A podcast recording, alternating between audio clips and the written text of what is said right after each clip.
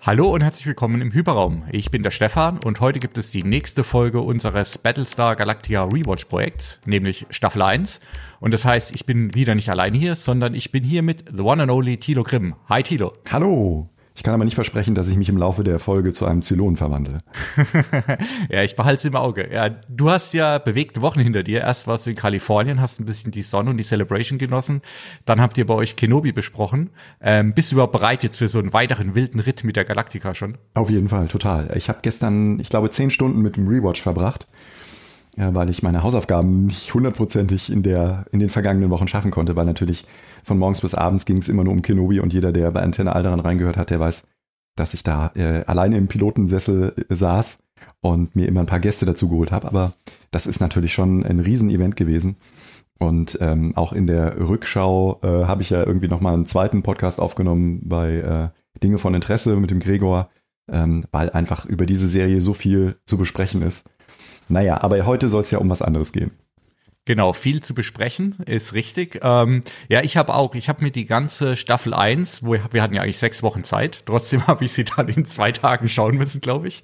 ähm, ich glaube, ich habe die ersten drei Folgen tatsächlich relativ früh und entspannt geschaut und dann habe ich mir die restlichen zehn äh, auch innerhalb von zwei Tagen Druckbetankung ähm, auf einem Flug reingehauen. Ja. Was so gesehen ganz gut war, weil ich dann endlich mal konzentriert war, weil normalerweise schaue ich was und lese nebenher im Internet. Ähm, ich war ja dann offline im Flieger und habe dann wirklich nur geschaut und nebenher auf meinem Handy Notizen gemacht. Ähm, hatte den interessanten Nebeneffekt, dass, glaube ich, alle um mich rum sich die ganze Zeit gefragt haben, was schreibt der Typ auf seinem Handy? Wir sind doch im Flieger. ja. ja, das ist ja auch lustig. Also da hat wenigstens mal dieses, äh, äh dieses WLAN an Bord von Flugzeugen, was man ja sonst heutzutage teuer bezahlen muss, Ne, da, da hatte dieser Zwang hatte für dich mal einen positiven Effekt, nämlich dass du dich komplett konzentriert mit der Staffel beschäftigen konntest. Hatte aber auch den Effekt, dass ich ganz offen sagen muss, dass ich danach erstmal so ein bisschen äh, ich will nicht sagen übersättigt, aber ich war doch sehr gesättigt von Battlestar ähm, und war dann auch froh, dass wir jetzt doch noch mal ein bisschen oder ich noch mal ein bisschen Zeit hatte zu reflektieren, weil danach äh, mir jetzt alles sehr gut gefallen, aber ich war erstmal bedient und jetzt habe ich noch mal so ein zwei Wochen gehabt zu reflektieren, noch mal ein paar andere Sachen zu lesen und jetzt bin ich richtig heiß drauf, mich auszutauschen auf jeden Fall. Ja, ne? Also äh, ich fand's also gestern muss ich auch ganz ehrlich sagen, es war so heiß in meiner Wohnung. Äh, ich wohne im Dachgeschoss und habe also irgendwie vor mich hingebrütet in meinem eigenen Saft. Und das, das Interessante war halt irgendwie, die Serie hat mich so dermaßen wieder reingezogen und fasziniert, dass ich also äh, dieses, äh, dieses ganze Drumherum quasi vergessen habe und äh, versunken bin in einer Welle von Battlestar Galactica. Und äh, ja, ein besseres Kompliment kann man eigentlich nicht machen, oder? Nee, auf jeden Fall. Ja, und äh, das ist doch schön, weil versinken werden hoffentlich auch unsere Zuhörenden. Ähm, Nochmal kurz, äh, wie wir die Folge heute angehen wollen. Ähm, also wir werden jetzt ganz am Anfang auch nochmal ein bisschen auf Feedback eingehen, was wir gesammelt haben ähm, und vielleicht auch ein bisschen kommentieren. Ähm, und äh, dann eine ganz, ganz kurze Zusammenfassung von Staffel 1 machen, also auch nochmal Reminder. Ähm, wir werden heute auf jeden Fall spoilern, aber eben wieder nur auf dem Wissensstand von Staffel 1. Wir werden noch nicht weitergehen.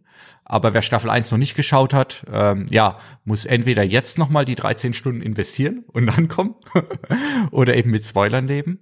Ähm, und die Besprechung würde ich sagen, Tilo, wir werden auch jetzt nicht irgendwie Folgenzusammenfassung machen oder das Ganze chronologisch durchgehen. Ich habe irgendwie einfach haufenweise Notizen zu Personen, zu Highlights, zu Punkten. Und ich glaube, dann gehen wir das irgendwie einfach äh, relativ chaotisch und spontan durch. Genau, ich glaube, wir lassen uns einfach inspirieren von den jeweiligen Momenten und den Dingen, die uns so äh, im Gehirn herumschweben.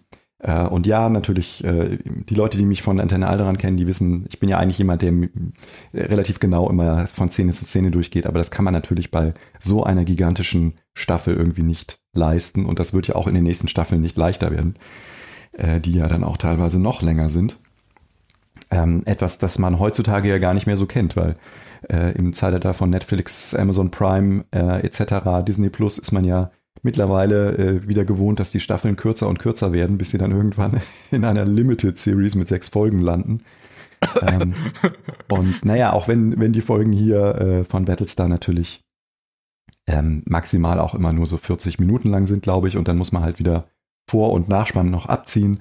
Ähm, aber das, was wir inhaltlich geboten bekommen, das ist ja schon ein, ein wilder Ritt äh, durchs, durchs All auf der Suche nach der Erlösung, will ich es jetzt mal nennen. Und ja, also ich, äh, wie gesagt, ich bin nach wie vor extrem begeistert und ich muss auch sagen, ich habe diese erste Staffel, ich habe immer mal wieder Folgen aus der zweiten, dritten und vierten Staffel äh, über die Jahre hinweg als Rewatch auch geguckt. Mhm. Aber ähm, in dieser ersten Staffel habe ich nur die erste Folge, weil die halt so ein absoluter Paukenschlag ist, ähm, 33. Äh, über die habe ich äh, über die Jahre hinweg immer mal wieder geguckt und mich an der Brillanz erfreut, äh, wie, wie man es tatsächlich schaffen kann, den Auftakt für eine Staffel äh, nach dem Piloten, den wir ja sowieso schon sehr, sehr gut fanden, äh, nochmal äh, mit äh, der Spannungsschraube nach oben zu drehen. Und auch wenn es schwierig ist, sage ich jetzt mal so, mit dieser Folge einzusteigen, weil wir haben ja die Problematik auch schon mal ange angeteasert in der letzten äh, Folge, dass es gar nicht so leicht ist, sich das im Streaming-Angebot heutzutage mhm. äh, organisieren zu können, ähm, ist diese Folge auch, weil sie so atmosphärisch ist und weil sie so viele der, der Grundlagen für die weitere Handlung auch beschreibt und skizziert, ähm, unheimlich wichtig und eben trotz dieser Kürze, in der sie dann auch über den Bildschirm flimmert, ein herausragendes Beispiel, wie man Sci-Fi-Writing im Fernsehen machen kann. Ja, auf jeden Fall. Also 33 ist, ich glaube, vielleicht die eine Folge, die wir vielleicht dann doch gesondert noch mal kurz ansprechen würden oder sollten, weil dies wirklich ähm, setzt eigentlich den Piloten nahtlos fort mhm. und ähm, hat mich auch beim zweiten Mal schauen wieder total gepackt, obwohl man ja wirklich weiß, was passiert. Genau. Das ist ja schon mal immer ein gutes Zeichen. Ne? Ähm, und er hat übrigens auch, wenn wir nochmal zum, zum HörerInnen-Feedback gehen, auch Jan, er hat es auch auf Twitter gemeint, dass 33 ähm, auf jeden Fall das Highlight der Staffel 1 ist und die Serie ihn generell direkt nach dem Piloten hatte und 33 dann für ihn das Highlight ist. Also ich glaube, äh, haben übrigens noch ein paar weitere gemeint, dass ähm, das ist doch schön zu sehen, auch dass wir nicht alleine sind mit unserer Meinung äh, zu Battlestar, sondern generell scheint Battlestar, glaube ich, eine der großen Sci-Fi-Serien zu sein, die wirklich fast alle gut finden. Also ich hatte ja noch mal ein bisschen rumgefragt, was so Highlights der Leute sind dazu. Äh, Schön war's Podcast hat noch gemeint, äh, sie finden auch äh, die die Zylonen mit ihrem äh, Knight Rider Lichtband auch besonders schön. Ähm, ist tatsächlich eine der Designentscheidungen, wo ich sag, äh, hätte man vielleicht auch besser machen können. Ähm, ist immer so ein bisschen unfreiwillig komisch fast, ja. Ja, naja, sie kriegen ja auch noch die Bezeichnung Toaster. Das haben sie ja auch übernommen aus der Originalserie aus den 70ern. Und auch in dieser Staffel gibt es ja eine Folge, wo das eine, eine sehr lustige äh, Anekdote oder auch Stimmt. als Parallele aufgegriffen wird. Da sprechen wir vielleicht nachher noch genau. drüber. Habe ich mir ja auch schon gelb markiert. Ja, dann ähm, haben wir noch hier Fassstärke, er oder sie. Äh, freut sich auf jeden Fall, dass wir den Rewatch machen und hat schon sechsmal die Serie angeschaut. Also wow. das ist eine Ansage. Ich bin jetzt, glaube ich, beim, beim dritten Mal und davon würde ich sagen, das zweite Mal erst richtig bewusst. Hm. Äh, Steampunk-Welten hat gesagt, ist auch heiß auf den Rewatch und empfiehlt noch das äh, Battlestar Galactica Brettspiel. Und da würde ich als alter Brettspieler tatsächlich kurz einhaken. Ähm, ich habe selbst leider nicht gespielt bis jetzt, weil äh, Tatsache ist, dass das äh, Brettspiel nicht mehr erhältlich ist, äh, weil die Lizenz ausgelaufen ist für den Publisher. Das heißt, man muss es gebraucht kaufen und weil es äh, relativ schnell ausverkauft war, hat es zwischenzeitlich, glaube ich, zwischen 200 und 300 Euro gekostet. Dann braucht man noch Erweiterungen dazu, so dass man, glaube ich, auf 400, 500 Euro kommt. Und das war mir dann doch ein bisschen viel. Mhm. Ähm, und man braucht, glaube ich, auch so mindestens fünf Leute. Aber alles, was ich höre, ist, dass es wirklich dieses Paranoia-Element, was wir später auch, glaube ich, noch ansprechen werden, ähm, wirklich richtig gut umsetzt. Also wer die Möglichkeit hat, das Spiel zu spielen, sollte es auf jeden Fall tun. Und wer es zufällig im Großraum Mannheim äh, plus äh, ein, zwei Stunden Autofahrt rumliegen hat und äh, eine Spielergruppe hat oder Spielerinnengruppe, ich bin dabei. Ja, dann hier, Dennis SVU sagt auch, eine der besten Serien. Ähm, und äh, Clemens, aka Serientyp, äh, der hatte auch einen eigenen Thread. Ich glaube, das hat gar nichts direkt mit unserem Rewatch zu tun gehabt, aber zeitlich reingepasst und hat auch gemeint, eine der Top Science-Fiction-Serien. Mhm. Und man merkt ihr das Alter gar nicht an. Ähm, und das stimmt auch. Also ich meine, wir haben jetzt fast 22 Jahre nach Staffel 1, ne? Oder ja, knapp. Ja, ein bisschen weniger haben wir so, als sind wir dann auch noch nicht. Aber es ist auf jeden Fall schon sehr lange. 18. Ähm, ja, 18, ja, stimmt. Wie komme ich auf 22? Keine Ahnung, aber 18 Jahre ist auch schon ein, ein kleines Menschenleben. Mhm. Ähm, und ich meine, man merkt es schon an manchen Stellen, ne? aber also so alt fühlt die Serie sich nicht an. Ähm, und auch, äh, kommen wir vielleicht später nochmal dazu, leider in manchen Sachen, die da äh, im, ich sag mal, im gesellschaftlichen Diskurs angebracht werden, ja wieder erschreckend aktuell, das Ganze. Ne? Ja, also die verlieren auch nicht. Oder besser gesagt, ja. sie haben seit der Zeit, wo die Serie produziert wurde, nicht an Aktualität verloren. Ähm, das ist eher noch stärker geworden, aber natürlich ist die Serie auch herausgeboren aus dem, dem Trauma der Amerikaner nach 9-11. Ähm, und deswegen sind so Themen äh, wie, äh, naja, Homeland Security würde man das bezeichnen. Mhm. Ähm, also die Sicherheit sozusagen vor Ort und die ständige Paranoia und die Angst davor, dass in Anführungszeichen der Gegner oder der Feind im eigenen äh, Land Anschläge verübt, die äh, ziehen sich natürlich auch extrem deutlich, äh, gerade hier durch diese erste Staffel, ne, wo wir ähm, äh, den Begriff des Selbstmordbombings zum Beispiel auch explizit in einer Folge halt wirklich vor Augen geführt bekommen. Und das Ganze wird natürlich dann gewürzt und auch interessant gemacht durch den Umgang oder die, ähm, die Verquirlung mit dem Religionsaspekt, mhm. ähm, der ja hier in der ersten Staffel noch relativ verwirrend bisweilen auch gehalten wird. Ähm, das kann man dann positiv oder negativ sehen. Für mich ist es, ähm, ich, ich akzeptiere das so, wie das geht, weil für mich äh, gibt es viele Dinge, die halt erst nach und nach wie bei einer Zwiebel offengelegt werden. Und dazu gehört eben nicht nur die ganze Geschichte um die Zylonen, sondern auch äh, quasi das Auseinandersetzen mit den unterschiedlichen Ansichten, was Religion angeht. Tatsächlich der Umgang mit Religion in Staffel 1 ist so einer der Punkte, bei dem ich mir nicht so richtig klar bin, wie ich es wirklich finde. Ähm, weil, ähm, ja, also ich glaube, wenn man weiter guckt, äh, kriegt man natürlich mehr mit, aber in Staffel 1 ist es noch so ein bisschen offen, auch was, was quasi die Meinung der Serie, sage ich mal im weitesten Sinn ist und was für eine Rolle auch wirklich äh, die Priesterin oder alle, die quasi die Religion ähm, vor sich hertragen, benutzen, spielen in der Gesellschaft. Das kann man auf jeden Fall, glaube ich, immer noch sehr ambivalent sehen und es wird auch ambivalent dargestellt, aber ja, wie du gesagt hast, es ist auch nicht es wird sehr viel offen gelassen und es wird auch äh, sehr viel äh, ja wiederholt äh, von dem Ganzen. Und das hat auch übrigens, wenn wir mal ein bisschen negativeres Feedback zur Serie nehmen, habe ich genau eines äh, von jemandem nennen wir ihn mal BK, ja, um den den Klarnamen nicht zu verraten, hat auch gemeint, dass zwar die Miniserie mega war und er sich die auch immer wieder gerne anschaut, ähm, aber dass die eigentliche Serie dann für ihn irgendwie nicht funktioniert hat, unter anderem genau wegen dem Thema, dass ähm, äh, diese, diese Diskussionen um die Religion immer wiederholt werden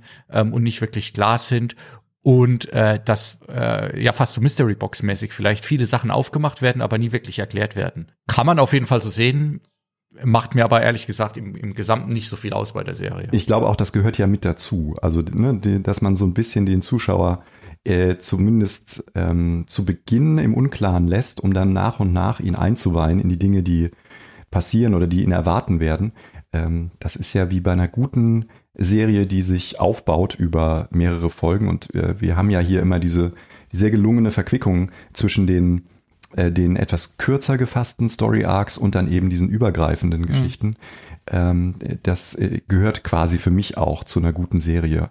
Heutzutage sowieso und vor 18 Jahren äh, war das natürlich ein, ein Novum, dass bis dahin halt vergleichsweise, sagen wir es mal, so wenig Serien äh, gemacht haben. Denn wenn man jetzt irgendwie mal den Vergleich zu einem anderen Franchise irgendwie zieht, also bei Star Trek zum Beispiel, ähm, da gab es zum Beispiel bei Deep Space Nine oder so, ne, gab es ja auch schon relativ früh diese, diese großen Story Arcs, aber es gab dann mhm. auch immer wieder Serien wie, wie zum Beispiel Enterprise, die in den ersten beiden Staffeln dann eher wieder auf die die Weekly Episode zurückgefallen sind und wo man dann erst in den späteren Staffeln, ähm, also auch später, die entstanden sind als diese Serie hier, äh, dann wieder darauf zurückgegangen ist, dass es vielleicht auch Sinn machen könnte, einen handlungsübergreifenden Arc zu finden, der eine ganze Staffel sozusagen von A bis Z dann zusammenschnürt. Und das ist etwas, was, ähm, was diese Serie hervorragend macht, auch wenn man tatsächlich sagen muss, dass es auch dazu führt, dass manche Charaktere mal für ein, zwei, drei Folgen extrem in den Hintergrund fallen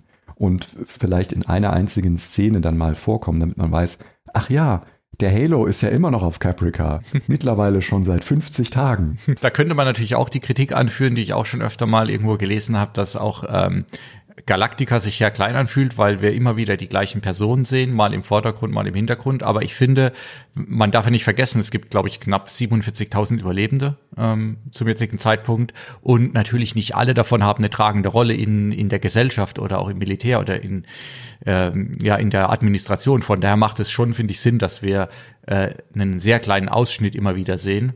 Ähm, das fühlt sich jetzt nicht so falsch an, würde ich mal behaupten, mhm. einfach. Ich finde das auch super schön, um das, um jetzt mal äh, das auszugreifen, wenn mir das immer wieder aufgefallen ist, dass neben diesem äh, Pult, an dem Roslyn sitzt, äh, sind ja, ist ja hinter ihr, ist ja sozusagen äh, eine offene Luke, wo Leute rein und rausgehen, das wo die, die, das heilige Zimmer dann auch ist von ihr, wo sie sich zurückziehen kann.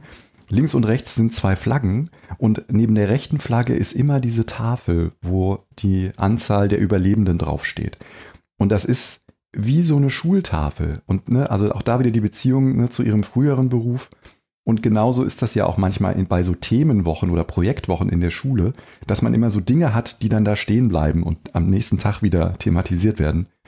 Und das finde ich eigentlich sehr, sehr, äh, ein sehr schöner Realaspekt, ähm, der das auch so ein bisschen immer in unsere Realität mit zurück verankert. Und äh, ja, das, ähm, das, das macht, zeichnet diese Serie aus. Und ich finde auch äh, bei ihr, es gibt ja viele Schauspieler in dieser Serie, die, sagen wir es mal so, äh, auch sehr, sehr stark agieren ne, und sehr over the top teilweise auch sind, wie zum Beispiel Gaius Baltar ne, ähm, oder Colonel Tai ähm, ne, wo dann halt auch mal die extrem verzerrten Mundwinkel präsentiert werden, ne, um, um eine Situation auch so ein bisschen herauszufordern. Aber bei Roslyn hat man sehr, sehr häufig immer ähm, ein, dieses Präsidiale, was sie in ihrem Acting zeigt. Also Mary McDonald ist, ist da ganz fantastisch, weil sie ja über weite Teile von dieser ersten Season auch immer versucht, ihr tatsächliches Schicksal ein bisschen zu verschleiern und äh, das, was sie erwarten wird, also ihre, ihre tödliche Diagnose mit, mit dem Brustkrebs, bevor dann der eine und andere dann irgendwie eingeweiht wird. Und das heißt, sie muss also immer sehr stark sein und sehr beherrscht sein. Und dann sind diese Momente, wo sie dann mal da durchbricht, ne, wo man dann wirklich sieht, was ihr nahe geht, ähm, die sind dann umso stärker, weil sie halt eben ansonsten immer sehr, sehr vorsichtig äh, und zurückhaltend agiert. Und das, ähm, das finde ich bei ihrem Charakter besonders interessant. Ja, und was ich auch finde, was sie hat, ist immer ähm, dieses, äh, man sieht ja oft ihr Gesicht und sie hat echt immer so diesen Blick, ja, wenn zum Beispiel wieder Adama irgendwas sagt oder macht, ja, wo die ganz subtil, wo man nicht weiß, ist es jetzt gerade, ist sie gerade belustigt, äh, ist sie, ist sie eher vielleicht sogar angewidert äh, oder fasziniert. Also da ist immer sehr, sehr viel subtil in ihrem Gesicht, was da passiert. Ja, ja und die, das Spiel mit Klischees, ne? Also ähm, es wird ja auch sehr, sehr häufig immer wird eine, eine Information preisgegeben und keiner weiß so wirklich, äh, ist sie jetzt hundertprozentig falsch oder ist es einfach, äh, ne, ist es die Wahrheit? Ähm, und die, das Vertrauen, was die Charaktere sich gegenseitig äh, entgegenbringen, ist ja oftmals eben auch immer durch, äh, durch Gut-Feeling, wie sie das immer so schön sagen, also ne, durch den, die Eingebung im jeweiligen Moment auch stark geprägt. Und es sind auch viele Hitzköpfe dabei, ne, die besonders im, in Anführungszeichen im Militär dann aufeinandertreffen. Also alles Alpha-Männchen und Weibchen. Und ähm, das Ganze dann halt zu einem Ganzen zu führen, wie, wie die arme Roslyn das dann irgendwie muss, ähm, das verlangt ein sehr, sehr viel äh, diplomatisches Geschick ab. Und wir, wir merken ja auch, dass es eben auch noch dritte Parteien gibt. Es geht eben nicht nur um Militär und Politik, sondern es gibt halt dann eben äh, plötzlich auch noch andere Faktoren, die Einfluss nehmen wollen in die Schaffung einer neuen Gesellschaftsstruktur. Da vielleicht auch nochmal dann der allerletzte Kommentar äh, von, von JPG. Ähm, der auch äh, die Serie sehr gut findet ähm, und dem das ganze Düstere gefällt und auch, äh, weil du jetzt auch nochmal Roslyn erwähnt hast, eben die SchauspielerInnen ähm, gut. Er hatte übrigens auch, äh, fand es auch gut, dass die ähm, viele Unbekannte sind, weil man dann eben wahrscheinlich nicht im Kopf schon irgendwelche äh, Meinungen oder Verbindungen zu den Leuten hat. Das weiß ich gar nicht, aber ich glaube tatsächlich, ne, die meisten von denen, außer vielleicht äh, Starbuck, die eigentlich aber erst später bekannter wurde, waren, glaube ich, zu dem Zeitpunkt wirklich eher No-Names, glaube ich. Ne?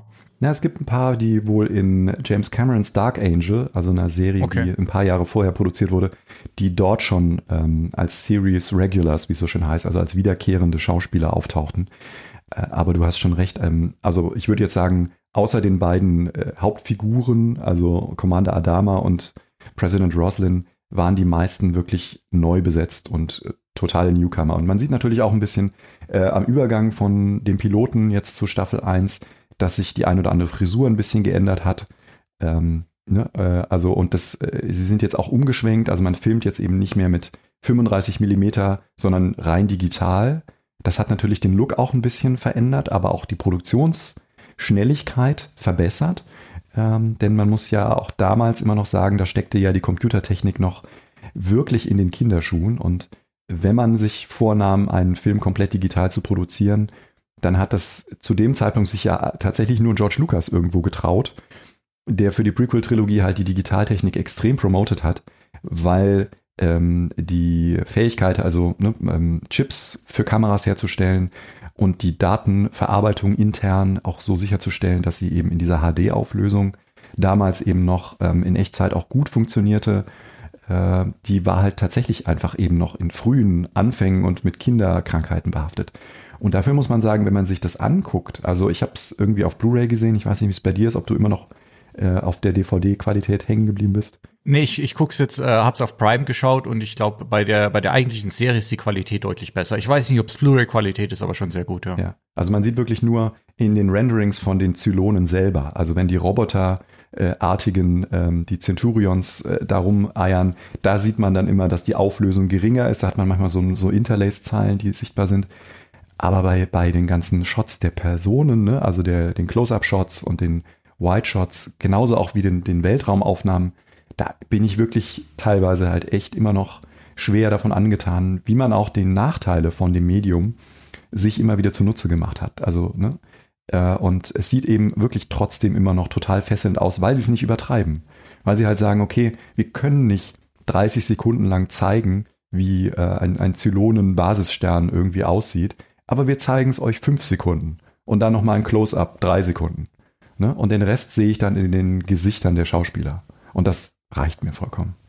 Ja, ich glaube, das ist auch wirklich eins der, äh, der Erfolgs, oder Erfolg würde ich gar nicht sagen, aber warum halt BSG jetzt immer noch so gut funktioniert, ist genau das, dass es wirklich kaum gealtert ist im Vergleich zu anderen, vor allem eben Sci-Fi-Sachen, die aus der gleichen Zeit kommen, ja, weil natürlich auch immer der Kunstgriff ist, dass viel dann später auf Caprica oder auf Kobold stattfindet, wo natürlich auch wieder, klar, du brauchst natürlich äh, schon, glaube ich, CGI, um so einen alten Tempel hinzubauen oder so, aber manches kannst du halt auch in der, in der Garage drehen, ja. Das haben die, äh, das haben die ja teilweise in Vancouver gedreht einfach. Da, gibt es ja irgendwie die Stadtbibliothek und die irgendein Bankgebäude, ähm, die dann da auch auftauchen äh, und dann als Double für das Museum am Ende der Staffel äh, zu sehen sind. Ähm, also da hat man sich wirklich vor Ort irgendwie sehr viel zunutze gemacht. Oder es gibt auch so eine, so eine Pferderanch, ne, mhm. wo sich äh, Halo und Ach, stimmt, äh, ja, ja. Da, da, versteckt. Ähm, aber da wird dann halt extrem ne, mit Farbkorrektur gearbeitet das passt mhm. aber halt auch, weil wenn man sich vorstellt, okay, äh, Caprica ist gerade mit äh, 380 Atombomben verseucht worden, äh, dann ist da vielleicht auch nicht mehr so eine tolle Atmosphäre und dann regnet es auch dauernd. Ne? Und dann kannst du halt, wenn du Gegenlicht machst und in die Shots äh, äh, intelligent einbaust, kriegst du halt wunderbare ähm, atmosphärische äh, Bilder hin. Ähm, und ja, da kann man dann wirklich sehen, ne, wie man intelligent mit wenig äh, sehr viel erreichen kann. Das ist und, und schon wieder habe ich ein bisschen was gelernt, weil das war mir tatsächlich nicht klar, dass, äh, dass auch der, die Filmtechnik äh, umgestellt wurde zwischen den beiden, also zwischen Miniserien Staffel 1. Wäre mir als Laie, glaube ich, auch gar nicht aufgefallen, aber sieht gut aus am Schluss. ähm, ja, um kurz noch ganz kurz äh, den Feedback-Block dann abzuschließen. Also äh, er hatte, JPG hatte eben auch noch äh, gesagt, dass es, ähm, dass ihm auch Racer und Caprica gut gefallen haben. Ich glaube, Racer werden wir dann, wenn die Zeit kommt, auch noch äh, mit einbinden, glaube ich, chronologisch. Caprica hatten wir gesagt, lassen wir eher raus, ne? Oder würden wir vielleicht ganz kurz mal anreißen. Ähm, und äh, genauso The Plan und äh, Blood and Chrome heißt das Ganze noch. Ne? Ich weiß gar nicht, ähm, ob wir die in den Staffeln mit anbringen. Ich glaube, da hast du den besseren Übersicht, was nochmal wo reingehört. Ja, Blood and Chrome ist ja äh, ganz am Anfang, also als Prequel sozusagen angelegt worden. Ähm, die, die etwas längeren Piloten, die nach Ende des äh, Staffel 4 gedreht wurden, ähm, also Razer und The Plan, die werden wir auf jeden Fall mit ansprechen, weil die ja inhaltlich auch irgendwo eine neue Perspektive auf das ein oder andere werfen ähm, und, und von daher auch interessant sind, um zumindest kurz anzuwenden. Äh, Caprica, äh, ja, kann man drüber sprechen, ist halt doof, weil es eine unfertige Geschichte ist, die halt mitten drin mit einem wunderbaren Cliffhanger eigentlich endet ähm, die aber vom, vom Look and Feel in eine andere Richtung geht. Also, ähm, und da muss man dann halt auch irgendwo sagen, okay, äh, da haben die Produzenten ähm, dann sich halt Gedanken gemacht, ne, wie kann man äh, die ganze Entwicklung oder das erste, äh, die erste Entwicklung von den Zylonen ähm, in der Gesellschaft damals eben durch die Adamas, wie kann man das interessant gestalten und haben dann so eine Art ähm, Mafia-Story darum gebunden. Und die funktioniert halt nicht so wirklich gut. Und deswegen äh, schätze ich mal, werden wir das nur ganz kurz abhandeln. Ja, genau. Und ja, was, was er noch meint, ist, dass äh, manche Staffeln ist, sind ihm ein bisschen lang, aber trotzdem spannend. Finde ich jetzt bei Staffel 1 noch nicht. Ich finde, die hat eigentlich genau die richtige Länge. Und äh, was, was BK übrigens noch meinte, ähm, ja, dass, dass sich eben vieles auch wiederholt, zum Beispiel, dass wir alle paar Folgen jemand haben, der versucht, die Macht an, an sich zu reißen.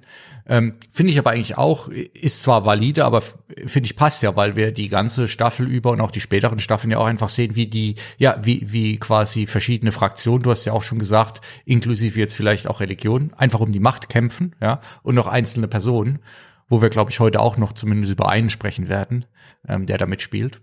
Also ich finde, das, das passt einfach auch zur Story. Ja, und das ist ja auch das Spannende daran. Also, ne, ich meine, wir, wir haben es ja hier wirklich mit einer Gesellschaft zu tun, die komplett in Trümmern liegt.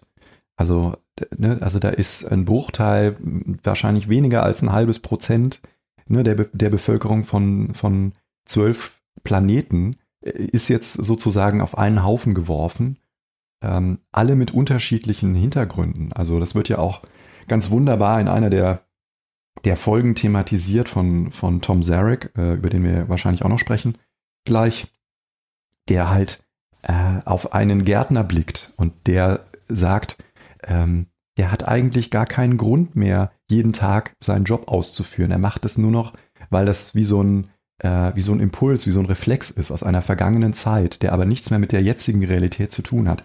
Der kriegt da kein Geld mehr für und er kriegt auch keine Anerkennung und ähm, ne? also all diese, diese Dinge, die uns als normale Menschen manchmal durch den Alltag treiben und führen, ähm, die sind da plötzlich weggefallen. Und das muss man sich immer mal wieder auch vor Augen führen. Und das zeigt natürlich dann auch, dass, dass da eben nicht nur diese Fraktionen Politik, Religion äh, gegeneinander äh, und, und Militär gegeneinander äh, laufen, sondern dass da halt auch immer diese menschlichen Schicksale äh, noch mit reinspielen. Und das ist ja auch etwas, was der Pilot, also äh, die Folge 33, ähm, ganz wunderbar zeigt, äh, was denn eigentlich passiert, wenn man, wenn man äh, sozusagen am seidenen Faden noch, nur noch hängt als Gesellschaft oder als Zivilisation auch am Ende des Tages und eigentlich gar keine Lösung hat für das Dilemma, in dem man sich jetzt gerade befindet.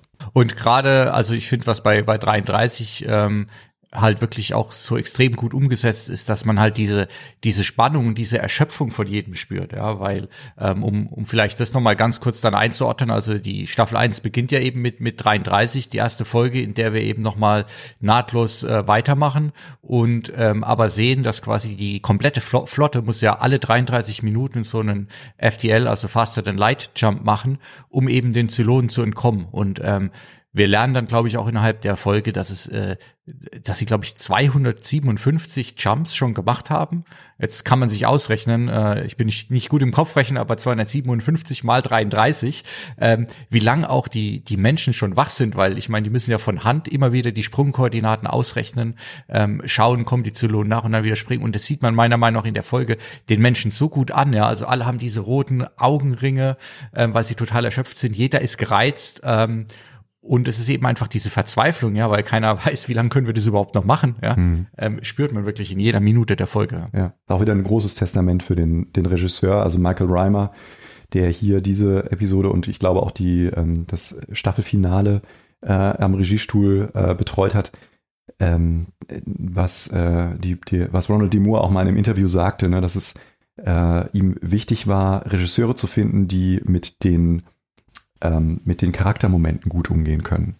Ne? Also wo es wirklich darum geht, das menschliche Drama äh, zu zeigen, im Kleinen wie im Großen. Und in diesen Extremsituationen, in denen die sich ja da gerade befinden, ähm, ist das natürlich auch für uns als Zuschauer direkt ab dem ersten Moment äh, ist diese Bedrohungssituation halt irgendwie immer noch da. Ähm, was ich ein bisschen schade finde, ist, dass es ja dann im, im Verlauf der weiteren Staffel ne, diese Problematik nicht mehr ganz so stark da ist. Also klar, da sind die äh, immer noch dabei, ähm, aber sie wissen dann irgendwie nicht so genau, warum es dann äh, sich jetzt verändert hat, also warum die nicht mehr alle 33 Minuten einen Jump machen müssen. Ähm, aber wie gesagt, die Klaustrophobie und auch das Gehetzte, das Gejagtsein ähm, und die damit verbundene Erschöpfung äh, und das äh, dann, dass man immer, immer mehr fast wie so ein Tier nur noch reagiert. Ne? Also ähm, dass, dass man auf Impulse von außen kaum mehr wahrnimmt, sondern man macht nur noch stoisch seine Sache und äh, ist äh, auf diesen Fluchtmechanismus quasi reduziert. Das, äh, das nimmt einen schon mit. Und da du es nochmal erwähnt hast, ähm, äh, weil ich war mir nämlich nicht sicher, ob ich da nicht einfach was verpasst habe, ist es glaube ich wirklich so, ne, dass, dass es wird nie wirklich klar, warum auf einmal ähm, diese 33 Minuten als Grenze nicht mehr so relevant sind. Ähm, könnte man jetzt auch sagen, ist vielleicht eines der kleinen Plot Conveniences, die es in der Serie gibt, ja, dass, ähm, dass die Zylonen immer nur genauso bedrohlich sind, wie man sie gerade braucht. ähm, aber ja, ich glaube, ähm, es, es, es funktioniert und ich glaube, es gibt schon so ein paar kleinere Erklärungen dafür. Und ich finde in, in, in 33 auch äh, unser, unser Freund Gaius Balta, weil du gerade wieder die Erschöpfung, der hat auch wieder so einen fantastischen kleinen Auftritt. Ja, jeder ist wirklich komplett am Ende und ich ja, er ist natürlich auch am Ende, aber vor allem, weil er weiß, dass er die Menschheit in die Nummer reingeritten hat und äh, sitzt dann da auf seinem Sesselchen, ja, also äh, der hat ja auch, ist glaube ich bei der Präsidentin im, im, im Transport, hat einen relativ bequemen Sessel, alle um ihn herum arbeiten, äh, das Militär ist, ist komplett angespannt und der sitzt nur noch da, weil er nicht schlafen kann, sagt, ah, es gibt auch noch Limits für Menschen wie mich, ja, und ich denke, Mann, Mann, Mann, ja, also der hat wirklich auch den Gong nicht gehört. ja, das stimmt, ja, der, ist, der pendelt ja immer so zwischen den zwischen den Extremen hin und her und ist ja auch so ein bisschen was wie ein Comic Relief äh, in, in vielen Folgen. Äh, da gibt's äh, das ein oder andere, ne, was einem dann irgendwie immer wieder auffällt. Ähm, insbesondere als, ähm, naja, äh, im Verlaufe der, der weiteren Folgen eher dann auch mal unter Verdacht gerät, eventuell selber ein Zylone zu sein.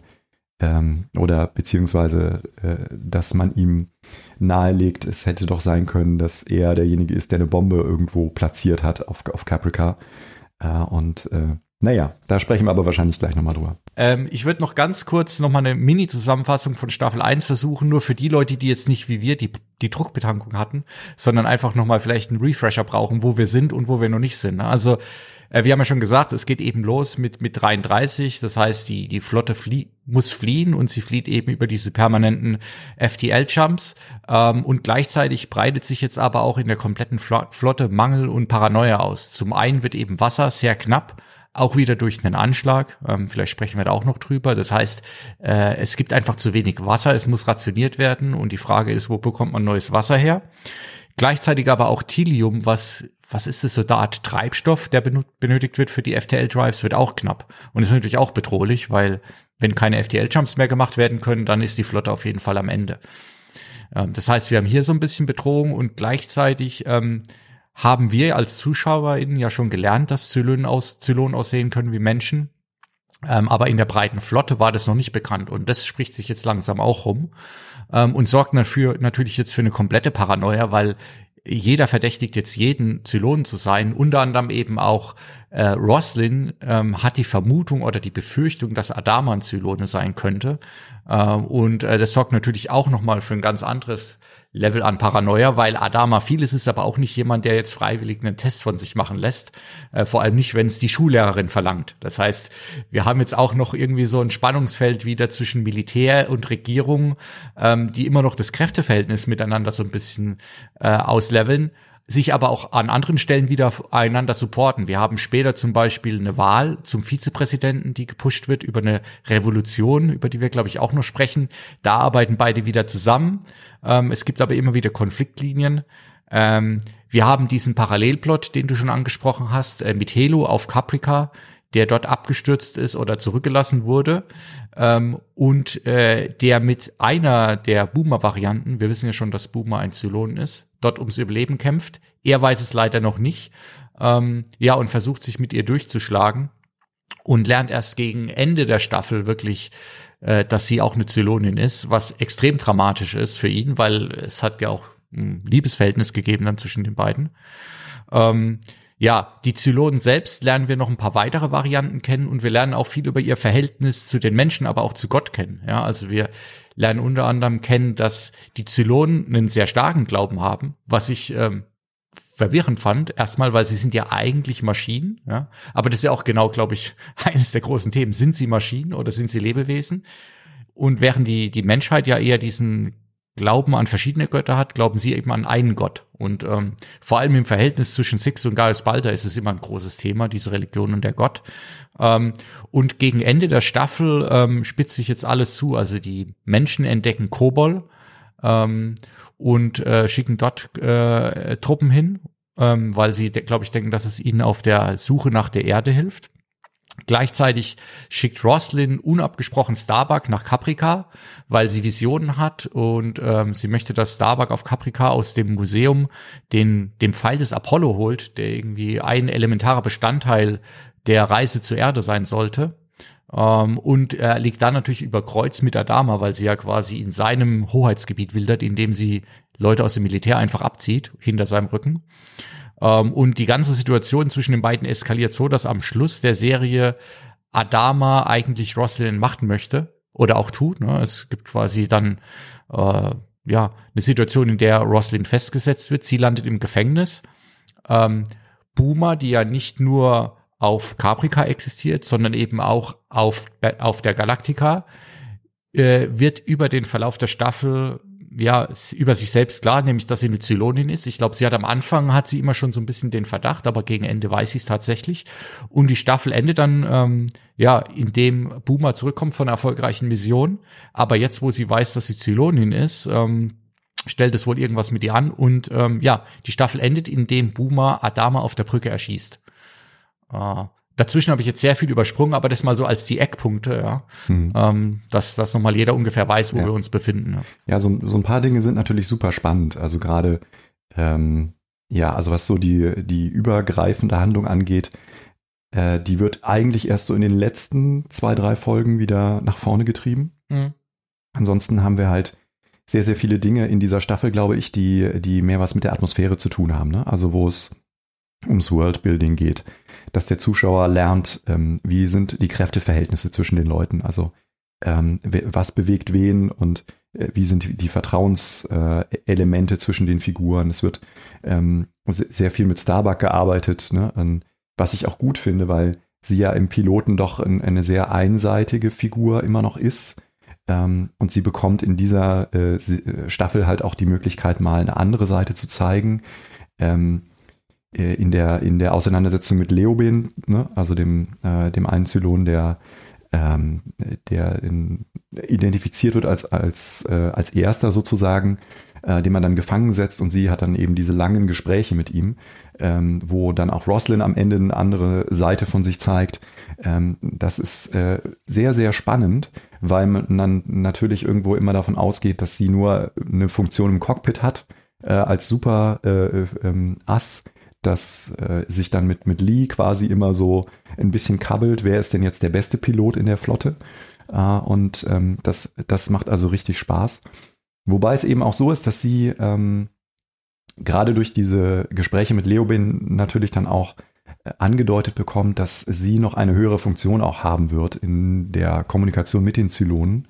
Und ähm, das sind halt Dinge, die sich in den nächsten Staffeln dann äh, ausbreiten werden. Was ich aber auch äh, dann richtig interessant finde, ist ja das Fakt, dass am Ende vom Piloten Adama ja behauptet, er wüsste, wie der Weg zur Erde geht. Ist ja genau der Punkt, den Roslyn dann antippt, indem sie äh, Starbuck ja dann sagt, Adama hat gar keine Ahnung, wo die Erde ist. Ne? Aber wenn du nach Caprica zurückkehrst, den Fall des Apollo holst und wir dann äh, auf Kobol ähm, äh, den in den Tempel legen, äh, dann wissen wir, wo, wo die Erde eben ist. Uh, das ist der Punkt, wo Starbuck dann Adama zur Seite nimmt, ihm die Frage stellt und er ausweichend antwortet. Und dann weiß sie, okay, Roslyn hat recht. Ne? Und dann indirekt sozusagen äh, trifft sie dann die Entscheidung selber. Ich glaube, das ist total wichtig, weil wir natürlich, ne, auf der Außenseite haben wir dann den, den Konflikt zwischen Politik und Militär. Äh, aber ähm, eigentlich ist es ja doch auch eine Entscheidung, die der Charakter getroffen hat von Starbuck. Und ähm, die ist natürlich jemand, der sich eigentlich sonst nichts sagen lässt. Und äh, ja, das, ähm, das macht diese Figur umso interessanter, glaube ich, auch in dieser ersten Staffel.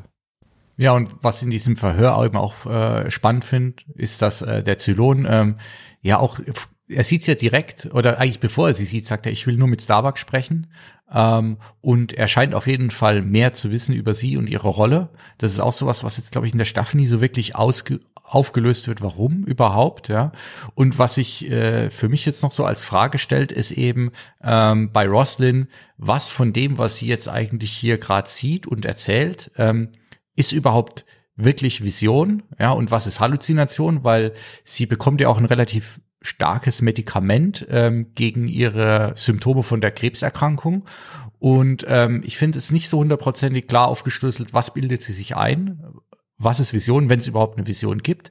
Und dann auch wieder, weil du nochmal das Verhältnis mit Adama und seiner Lüge zur Erde angesprochen hast, was sie davon wirklich dann auch wiederum selbst hundertprozentig glaubt oder was sie vielleicht auch einfach auch genau wie er einfach nur nimmt, ähm, um quasi jetzt ein Ziel zu haben für ja, für, für die Menschheit im weitesten Sinne oder vielleicht auch einfach nur für ihre, für ihre Position, ja, wo sie sagen kann, mein Hebel ist quasi, dass ich uns jetzt zur Erde führen kann und während Adama sich das nur ausgedacht hat, habe ich hier die Vision und weiß wirklich, wie es funktioniert. Ja. ja, ich glaube, sie ist einfach aufgrund ihrer Erkrankung. Ne? Es gibt ja diese fünf Stadien ähm, äh, ne, der der Auseinandersetzung mit mit ähm, mit Traumata, ähm, dass sie quasi schon in der Akzeptanz, also in der letzten Stufe angekommen ist und deswegen ähm, in dem Moment, wo sie äh, sieht, dass ihre Visionen sich eins zu eins in dieser Prophezeiung von, von Pythia ähm, widerspiegeln, äh, dass es für sie dann sozusagen ein leichter Schritt ist, äh, das, das auch zu akzeptieren. Es ist natürlich, und das finde ich auch wieder sehr intelligent,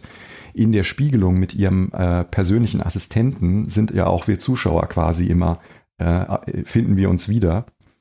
Ähm, weil wir natürlich ähm, viele von den Dingen, die man so leicht akzeptieren könnte, erstmal auch hinterfragen sollte. Und ähm, ihr Verhalten wird ja dann auch immer merkwürdiger ähm, in, in, in diesem, äh, ja, in, in, durch den Einfluss dieses Medikaments. Es ist ja kein traditionelles Medikament, sondern dieser Kamala-Extrakt, äh, den auch der äh, Arzt Dr. Kottel ja deutlich anzweifelt, äh, ob seiner Wirkung, ähm, ist ja eine alternative Behandlungsmethode, äh, die er ja auch eher verurteilt als wirklich gut heißt. Und er sagt ja auch, ne, also eigentlich ist Beten das, das beste Heilmittel, was ich Ihnen jetzt noch an, an die Hand geben kann, wenn Sie das tatsächlich versuchen wollen.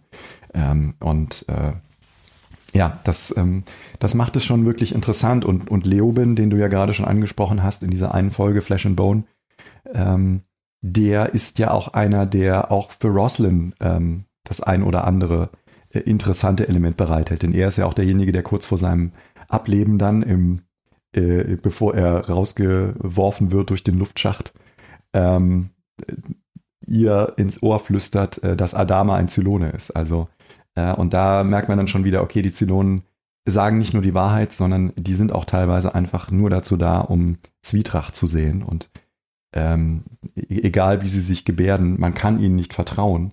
Äh, denn es ist irgendwo immer ein Stückchen an Korn Wahrheit vergraben, vielleicht in ihren Aussagen äh, die so kryptisch sind, wie sie nur sein können. Ähm, aber sie funktionieren teilweise halt eben auch nur durch Zwietracht.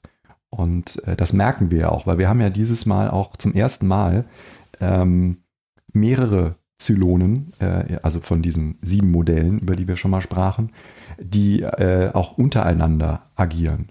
Und da merkt man auch, dass die nicht alle grün miteinander sind. Ne? Also so demokratisch in Anführungszeichen diese Struktur vielleicht auch aussieht, dass man sagt, es gibt halt diese Centurions, die, die, die das Fundament äh, der Basis äh, in diesem Zylonenstaat bilden und dann gibt es halt obendrauf diese sieben Modelle, ähm, die dann in einer Art Quorum oder sowas auch miteinander interagieren äh, und, und sich austauschen und irgendwo auch in dieselbe Richtung agieren. Aber zwischen diesen Modellen gibt es halt auch Konflikte. Ne? Das sehen wir ja deutlich auf Caprica wenn das, das Modell Nummer 6 gegen, gegen Boomer ne, auch so total vorgeht. Und wir haben ja dann diesen, diesen Moment, wo, wo sie äh, da so komplett ausrastet.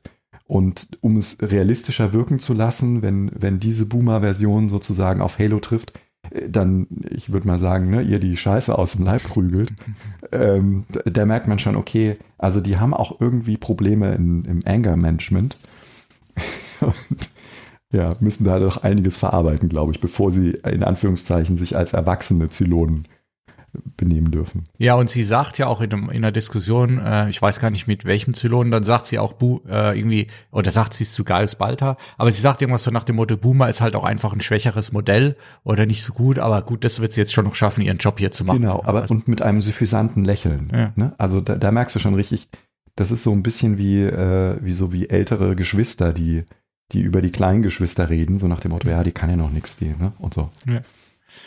Ähm, was du jetzt gerade angesprochen hattest mit mit Caprica, also ich finde äh, dieser dieser Blot äh, Handlungsstrang auf Caprica, ja mit Halo und Boomer, das ist so einer der, die bei mir übrigens jetzt beim beim Rewatch komplett gewachsen sind, ja, weil ich fand beim ersten Mal fand ich das der eine, der mich immer so ein bisschen rausgerissen hat, weil ich überhaupt nicht so wirklich wusste, wo wollen die mit dem Ganzen hin? Und ja, der Halo tut mir natürlich schon leid, aber für mich hat sich das alles immer so ein bisschen sehr gezogen gefühlt. Jetzt beim zweiten Mal schauen, wo man eben auch die Tragik erkennt, weil er eben die einzige Person, die er als Rettung sieht, ja, wir wissen von Anfang an, dass sie eben keine ist, sondern eben eine Zylonin, äh, hat irgendwie für mich diesen ganzen Strang nochmal keine Ahnung, viel mehr Gewicht gegeben. Und auch Halo als Person, er hat mir wirklich so leid getan gegen Ende.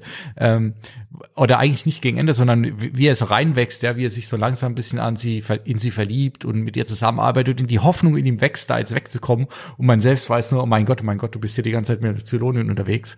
Ähm, also das fand ich interessant, dass es bei mir beim zweiten Mal viel, viel besser funktioniert hat als beim ersten Mal. Ja, ja. ja.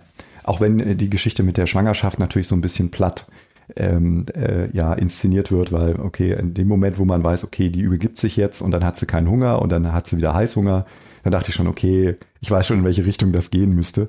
Ähm, aber das stimmt, ich finde auch dieses, äh, hat, das ist auch so ein Element, was man ja immer wieder in Walking Dead oder sowas äh, sieht, ähm, wenn sie dann mal wieder irgendwo ein, ein, eine Apotheke raiden oder ne, und sich dann so wie kleine Kinder freuen darüber, dass sie wieder was zu essen gefunden haben.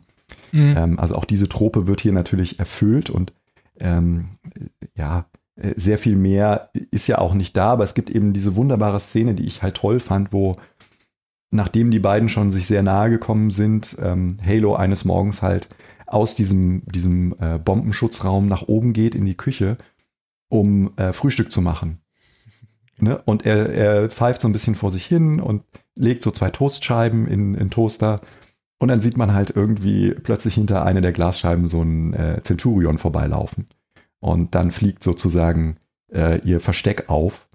Und zwar genau in dem Moment, wo die Toastscheiben dann aus dem Toaster rausfliegen. Und der Witz an der Sache ist natürlich, dass die im amerikanischen die Zylonen auch immer als Toaster bezeichnen.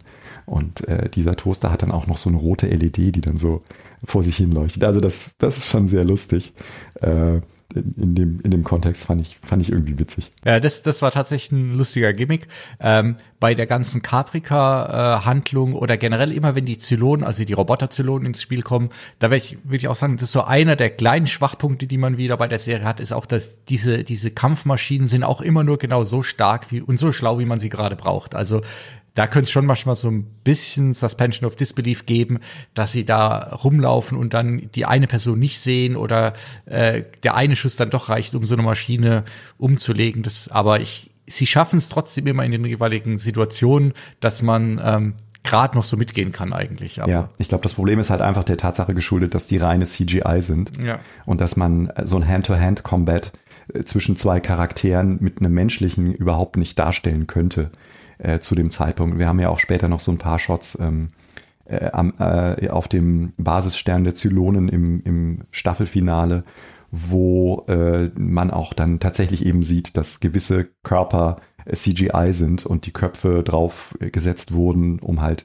mehrere Versionen von Sharon Valery zum Beispiel darzustellen, ähm, was in Anführungszeichen dann auch eben ne, so ein bisschen den, den Zauber und den Realismus dann auch wieder bricht. Aber ähm, das sind halt so die, die kleinen Makel, die man irgendwie da sehen muss. Und trotzdem, trotzdem äh, finde ich, bleibt die ständige Situation der Bedrohung auch wirklich sehr, sehr gut. Und äh, wo wir gerade bei Boomer sind, ist auch eine der Charaktere oder der Handlungsachs, die auch bei mir beim, beim Rewatch ein bisschen äh, gewachsen sind. Ähm, ich glaube, eines hat wirklich damit zu tun, dass ich beim ersten Mal schauen nicht dadurch, dass ich habe ja damals erzählt, ich hatte den Piloten nicht gesehen und dann bleibt einiges immer so ein bisschen unklar und man muss sich zusammenpuzzeln und gerade bei Boomer, die ja quasi von Anfang an so ein bisschen hin und her gerissen ist, äh, ob sie ein Zylon ist oder nicht, beziehungsweise es geht ja eigentlich damit los, dass sie Dinge macht, die sie sich selbst gar nicht erklären kann, ja, also sie sie hat ja diese diese Bomben, ähm, die sie zündet ähm, und ich, ich weiß immer noch nicht, ob sie selbst danach versteht, dass sie das war. Ich glaube schon, so ganz unterbewusst weiß sie das, aber sie kann sich nicht erklären.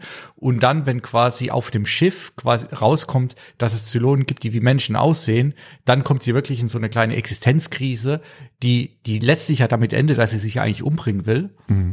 Ähm, Und hier, auch da wieder, ich weiß nicht, ob es richtig interpretiert hat, aber ich habe das Gefühl, dass unser Freund Gaius Balta sie in diesen Selbstmord auch noch reinredet, indem er zu ihr sagt, naja, es gibt eigentlich wesentlich schlimmere Dinge als den Tod. Ja? Musst du jetzt quasi mit dir selbst ausmachen und, und sie dann so da sitzt und so guckt, so, oh mein Gott, ja, ich, dann ist ja vielleicht der Selbstmord wirklich die beste Lösung. Und für ihn natürlich convenient, ähm, weil er damit eine Zylonin, die vielleicht über ihn Bescheid wissen könnte, äh, wieder aus dem Weg geräumt hat. Und ähm, also ihr ganzer Arc bis hin am Schluss, wenn sie Adama erschießt, äh, fand ich auch ähm, extrem äh, spannend gemacht. Ja, ja. Das ist auch, ähm, ich, ich finde, das ist eine der brillanten Kniffe, die diese Serie äh, also im Piloten äh, in, also eingeleitet hat, aber eben jetzt auch in, in manchen Szenen wirklich perfektioniert ist, diese äh, in Anführungszeichen, sage ich jetzt mal, ähm, virtuelle Auseinandersetzung, die Gaius Balta immer mit, äh, mit Six hat, ähm, die denn in, eigentlich in sehr, sehr vielen Szenen immer auftaucht und wie so ein kleines Teufelchen oder ein Engelchen auf seiner Schulter sitzt und äh, in der jeweiligen Szene halt Einfluss auf sein Gespräch nimmt und er dann nach außen hin halt wie so ein äh, Idiot oder ein Verrückter wirken muss, weil er ja dann teilweise auch total ausrastet. Ähm, und es gibt ja diese eine wunderbare Szene, wo sie ihn in so einem Gang äh, in den Schwitzkasten nimmt und so gegen einen Pfeiler drückt. Und das spielen sie dann auch mal tatsächlich für den komödiantischen Effekt aus, weil in dem Moment, wo sie dann verschwindet, kommt ihm halt so ein, ein, ein, eine Wache entgegen. Und er guckt dann so ganz, ganz betreten, als er dann da wegläuft, ne, wie in so einem Charlie Chaplin-Film oder so. Weil er natürlich ne, sich immer dessen bewusst ist, wie das nach außen hin wirken muss, aber er in diesen Situationen halt so komplett der, aus der Realität gezogen wird. Und äh, das ist ja auch so eine fortlaufende Frage, ähm, ob Six eben tatsächlich real ist, äh, denn meistens gehen die Interaktionen mit ihr ja weit über das äh, einer Vision, sage ich jetzt mal in Anführungszeichen, die nicht greifbar ist, hinaus, sondern sie wird ja teilweise wirklich tätlich im, im Angriff oder Zugriff, je nachdem, worum es gerade geht.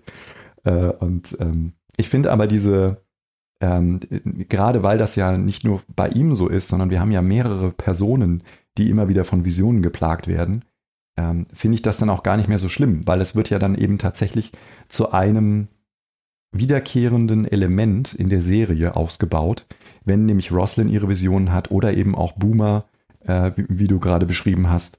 Und ähm, ich finde auch immer wieder, ne, die Inszenierung ist so großartig.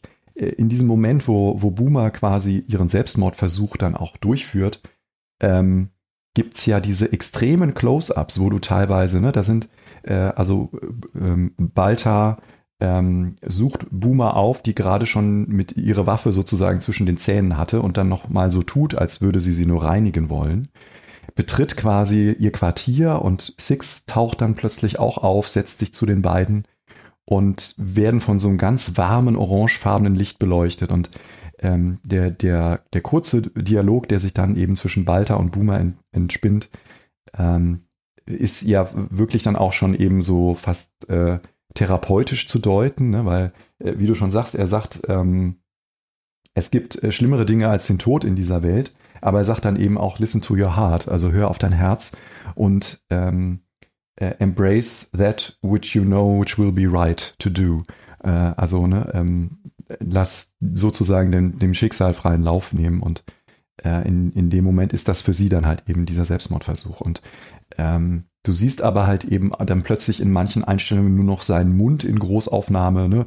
oder äh, die Unschärfe ihrer Haare auf der Stirn. Äh, also da, da wird wirklich ähm, auch teilweise gegen eine konventionelle Auflösung gearbeitet, was die Bildsprache angeht. Äh, etwas, was ähm, man immer mal wieder in dieser, in dieser Serie auch hat, äh, wo, wo man dann merkt, okay, die Macher haben sich wirklich äh, Gedanken gemacht äh, wie ich äh, auch eine Atmosphäre in einer Szene aufbauen kann, die zwar dialoglastig ist, aber die dann auch mal wieder nur mit äh, emotionaler Stimmung funktioniert. Ne? Da spielt dann die Musik wieder eine ganz große Rolle. Bear McCrary, der leistet hier wirklich eine unfassbare Bärenarbeit. Das war einer seiner ersten großen Aufträge. Ich meine sogar sein erster. Ähm, äh, als er von Richard Gibbs nämlich übernahm, der den Piloten noch gescored hatte. Und der ist ja dann auch durch diese Serie zu einem kleinen Star geworden äh, als, als Komponist ähm, und ähm, äh, schafft es also perfekt, wie ich finde, immer die richtigen Noten äh, für die jeweilige Szene zu finden.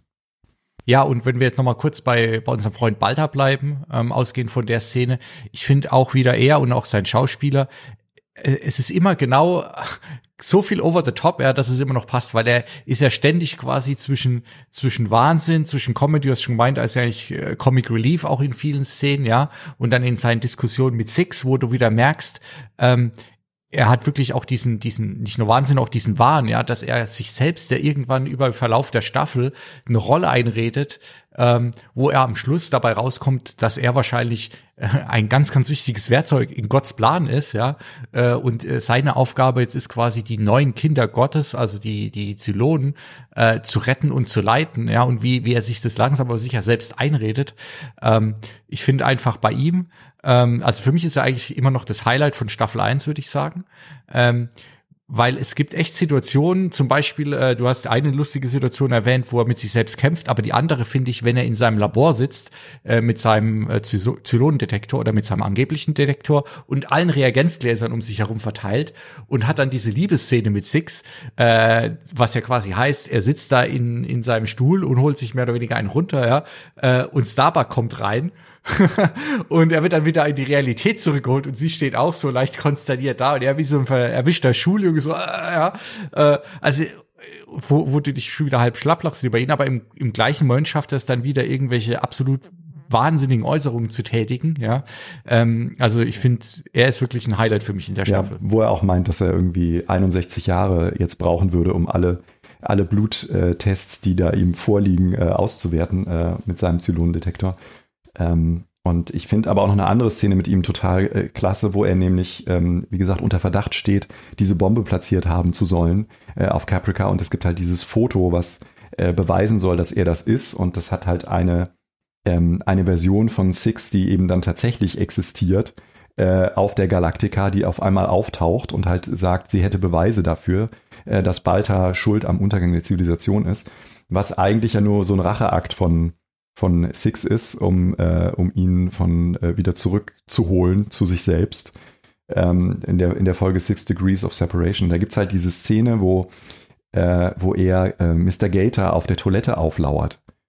Ne? Wo, du, wo das dann halt auch wirklich zum komödiantischen Maximum ausgespielt wird. Du siehst dann quasi immer nur die beiden ähm, Toilettentüren und die, die Schuhe von denen. Und äh, Balta fragt dann halt irgendwie, ja, und wie geht's so? Und Gator sitzt halt in dem Toilettenhäuschen nebenan und sagt, ja, läuft so, ne? und äh, am Ende ist es dann aber eben so, dass, ähm, dass Balta von Gator will, dass er ihn kurz ins Labor lässt, ne, damit er halt das Bild so dermaßen manipulieren kann, dass, äh, dass man ihn halt nicht erkennen würde. Naja, und äh, Gator will sich da aber nicht drauf einlassen und verlässt dann einfach fluchtartig die Toilette. Balta stürmt hinterher und schreit ihm dann hinterher, aber sie haben ihre Hände nicht gewaschen. das ist so sehr, sehr, sehr, sehr lustig. Äh, und dann kurze Zeit später, ne, in derselben Szene, ähm, ist dann halt auch wieder die sogenannte Miss Godfrey, also die, die real existierende Fassung von Six, ähm, die dann auch hier wieder den, äh, ins andere Gegenteil, also den dramatischen Aspekt um seine Figur wieder äh, nach vorne bringt. Und da brauchst du natürlich tatsächlich einen Schauspieler, der das leisten kann. Und James Callis, der macht das halt unfassbar großartig, finde ich. Ähm, da merkt man wieder, ne, dass er halt auch der, der Royal Shakespeare Academy abstammt und er kann halt diese ähm, Antipoden, sage ich jetzt mal, in seinem Charakter halt wunderbar verbinden.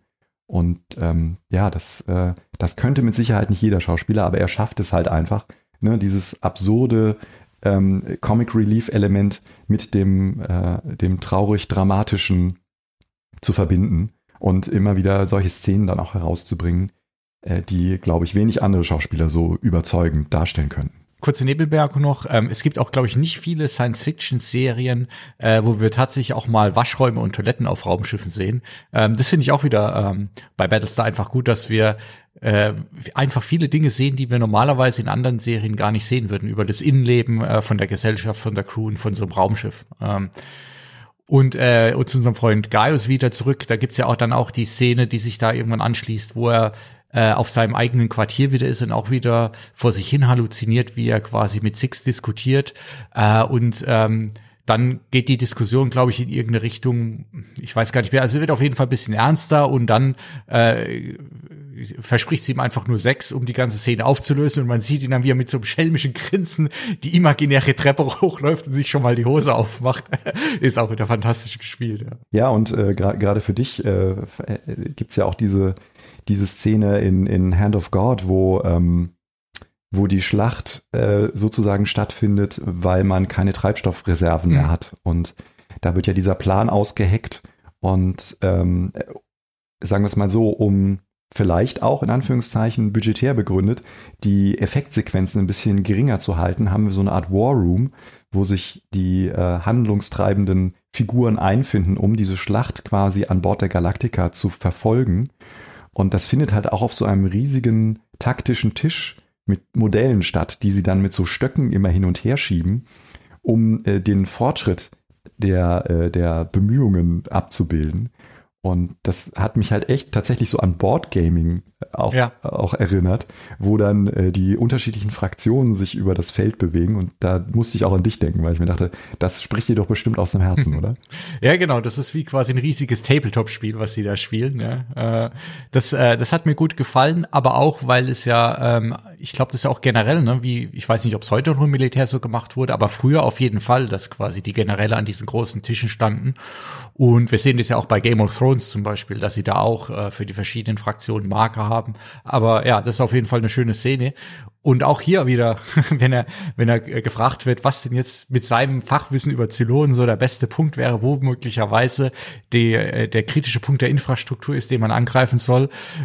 Und er dann vor dieser Leinwand steht, wie so ein Schuljunge, der die Hausaufgaben nicht gemacht hat äh, und mehr oder weniger random einfach irgendwo hin zeigt. Äh, er hat viel Glück, weil es tatsächlich der richtige Punkt.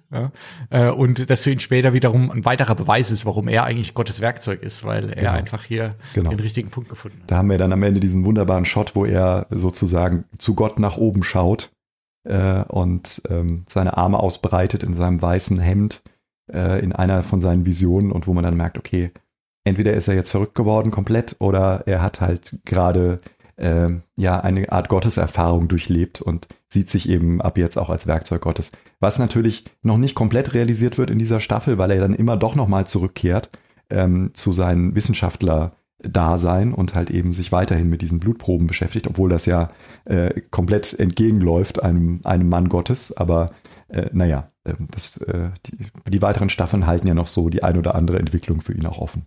Äh, Blutproben vielleicht, um da auch nochmal einzuhaken, ähm, weil er baut ja den Zylonendetektor, ähm, mit dem er quasi mit Blutsamples feststellen kann, wer Zylon ist und wer nicht. Ähm, und das ist auch wieder so ein Moment, er, er haut es, glaube ich, ja im Mini-Piloten oder in, in der ersten Episode so raus, er baut es jetzt und dann scheint er selbst es schon wieder vergessen zu haben, bis Adama mal nachfragt, ja, wie steht's eigentlich hier mit unserem Detektor? Und dann auch wieder so, ja, ja, ja, ist, äh, bin ich dran, bin ich dran, ja, weil ja, ja. er eigentlich komplett ja. verdrängt hat. Aber ich glaube auch, weil du vorhin gemeint hast, dass Six Rache an ihm nimmt, ich glaube eigentlich dieser ganze äh, Plot, dass, dass er verdächtigt wird, die Bombe gelegt zu haben, dient auch dazu, äh, seine, seine Credibility zu erhöhen, weil er kommt ja aus der ganzen Situation gestärkt heraus, weil ähm, er wird verdächtigt, dann wird aber klar, er kann es nicht gewesen sein und danach hat er eigentlich ein mega Standing bei Adama und bei Roslyn. Ähm, zum einen, weil sie denken, wir können ihm vertrauen. Ich glaube zum anderen einfach, weil sie sich vielleicht so ein bisschen schuldig fühlen, dass sie ihn so schlecht dargestellt haben und danach wird jetzt ja keiner jemals mehr seine Ergebnisse anzweifeln und wir wissen ja, dass er bei den Testergebnissen Wissen auch lügt. Ähm, Boomer wird getestet. Wir sehen, dass sie ganz klar Zylonin ist am Anfang. Ähm, und er sagt ja, sie wäre keine. Das heißt, eigentlich kann man keinem Ergebnis trauen. Vielleicht unter anderem, er testet ja auch Adama. Wer weiß, was das Adama-Testergebnis angezeigt ja. hat. Ja. Und das ist halt auch so eine, so eine ganz, also wie ich finde, so eine ganz fürchterliche, äh, so ein fürchterlicher Moment am Ende der Szene, wo, ähm, wo alle bei ihm im Labor stehen ne, und sich eigentlich sehr, sehr freudig unterhalten, weil ähm, ab jetzt hat man offensichtlich die Möglichkeit halt herauszufinden, äh, wer Zylone ist und wer nicht. Und er sitzt in der Mitte auf diesem Drehstuhl und dreht sich so, weil er gerade mit, mit Six gesprochen hat und äh, im Gespräch mit ihr dann eben offenbar wurde, dass er die Testergebnisse halt einfach äh, jetzt unter Verschluss hält und egal was dabei rauskommt, er sagt immer, es ist grün, das ist kein Zylone, weil das ja viel einfacher ist. Ne? Denn ansonsten geht sich ja die, die ganzen Crew-Member irgendwie gegenseitig an die Gurgel. Und ähm, das ist natürlich irgendwie wieder so ein äh, WTF-Moment, wo du dann auch denkst, oh mein Gott, äh, das ist ja wieder mal das Rezept für den absoluten Untergang. Äh, wo soll das denn jetzt noch enden? Und auch da wieder ist, ist es halt immer bei, bei Gaius so die Geschichte, äh, du hast nie das Gefühl, dass er eigentlich bewusst so eine Entscheidung trifft, die zum Nachteil der Menschheit ist oder die auch wirklich böse ist in dem Sinne. Es kommt immer bei ihm so aus so einer Laune heraus oder was ist für mich persönlich jetzt eigentlich das Angenehmste, wenn ich einfach immer sage, alle sind okay, dann ist es für mich eigentlich ganz nett, ja. Und die, also ich habe es ja letztes Mal schon gesagt, ich nehme ihn nie so richtig als Bösewicht wahr, ja, weil er nie explizit böse handelt, aber eigentlich ist es, er ist äh, ganz klar äh, die schlimmste Person im Moment, ja. Und ähm, ja, er ist auf jeden Fall eine Chaoskarte. Ja, also ja. man kann ihn nie wirklich wirklich einschätzen. Ähm, äh, ob er jetzt der Nächste ist, der sozusagen den richtigen Riecher hat, wie eben bei der Suche nach dem Thylium äh, in, in dieser Fabrik, die äh, Lee dann durch ein hervorragendes Manöver äh, in die Luft jagt, ähm, oder ob er wieder den nächsten, äh, ja, ins nächste Fettnäpfchen tritt und ähm, in seiner fatalen Beziehung zu Six dann halt wieder dazu führt, dass äh, sie auf den nächsten Basisstern treffen. Also zwischen diesen beiden Polen bewegt sich das immer. Und das ist natürlich für die Storywriter ne, ein gefundenes Fressen, weil mit ihm kann man dann einfach unheimlich viel anstellen und anstoßen. Ähm, aber es macht natürlich auch irgendwo die Faszination für die Serie aus.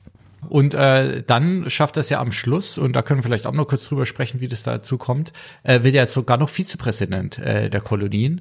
Ähm, denn ähm, ich hatte es vorhin in der Zusammenfassung schon mal ganz kurz angesprochen. Ähm, wir haben auch die Situation, dass insgesamt zumindest Teile der Gesellschaft nicht so richtig happy damit sind, dass es äh, eine Präsidentin gab, die relativ kurzfristig ernannt werden musste, aber dass es ansonsten eigentlich überhaupt gar keinen demokratischen Unterbau in der Gesellschaft gibt. Und äh, da kommt jetzt ja nochmal ein anderer Charakter auf den Plan, den du vorhin schon mal erwähnt hattest, und das ist der gute Tom Sarek. Ähm, der, äh, ich glaube, relativ am Anfang der Staffel sehen wir ihn, er ist Gefangener, ne? Ähm, und er will, oder nicht will, er, er startet eigentlich eine kleine Gefängnisrevolution oder eine Gesamtrevolution eigentlich.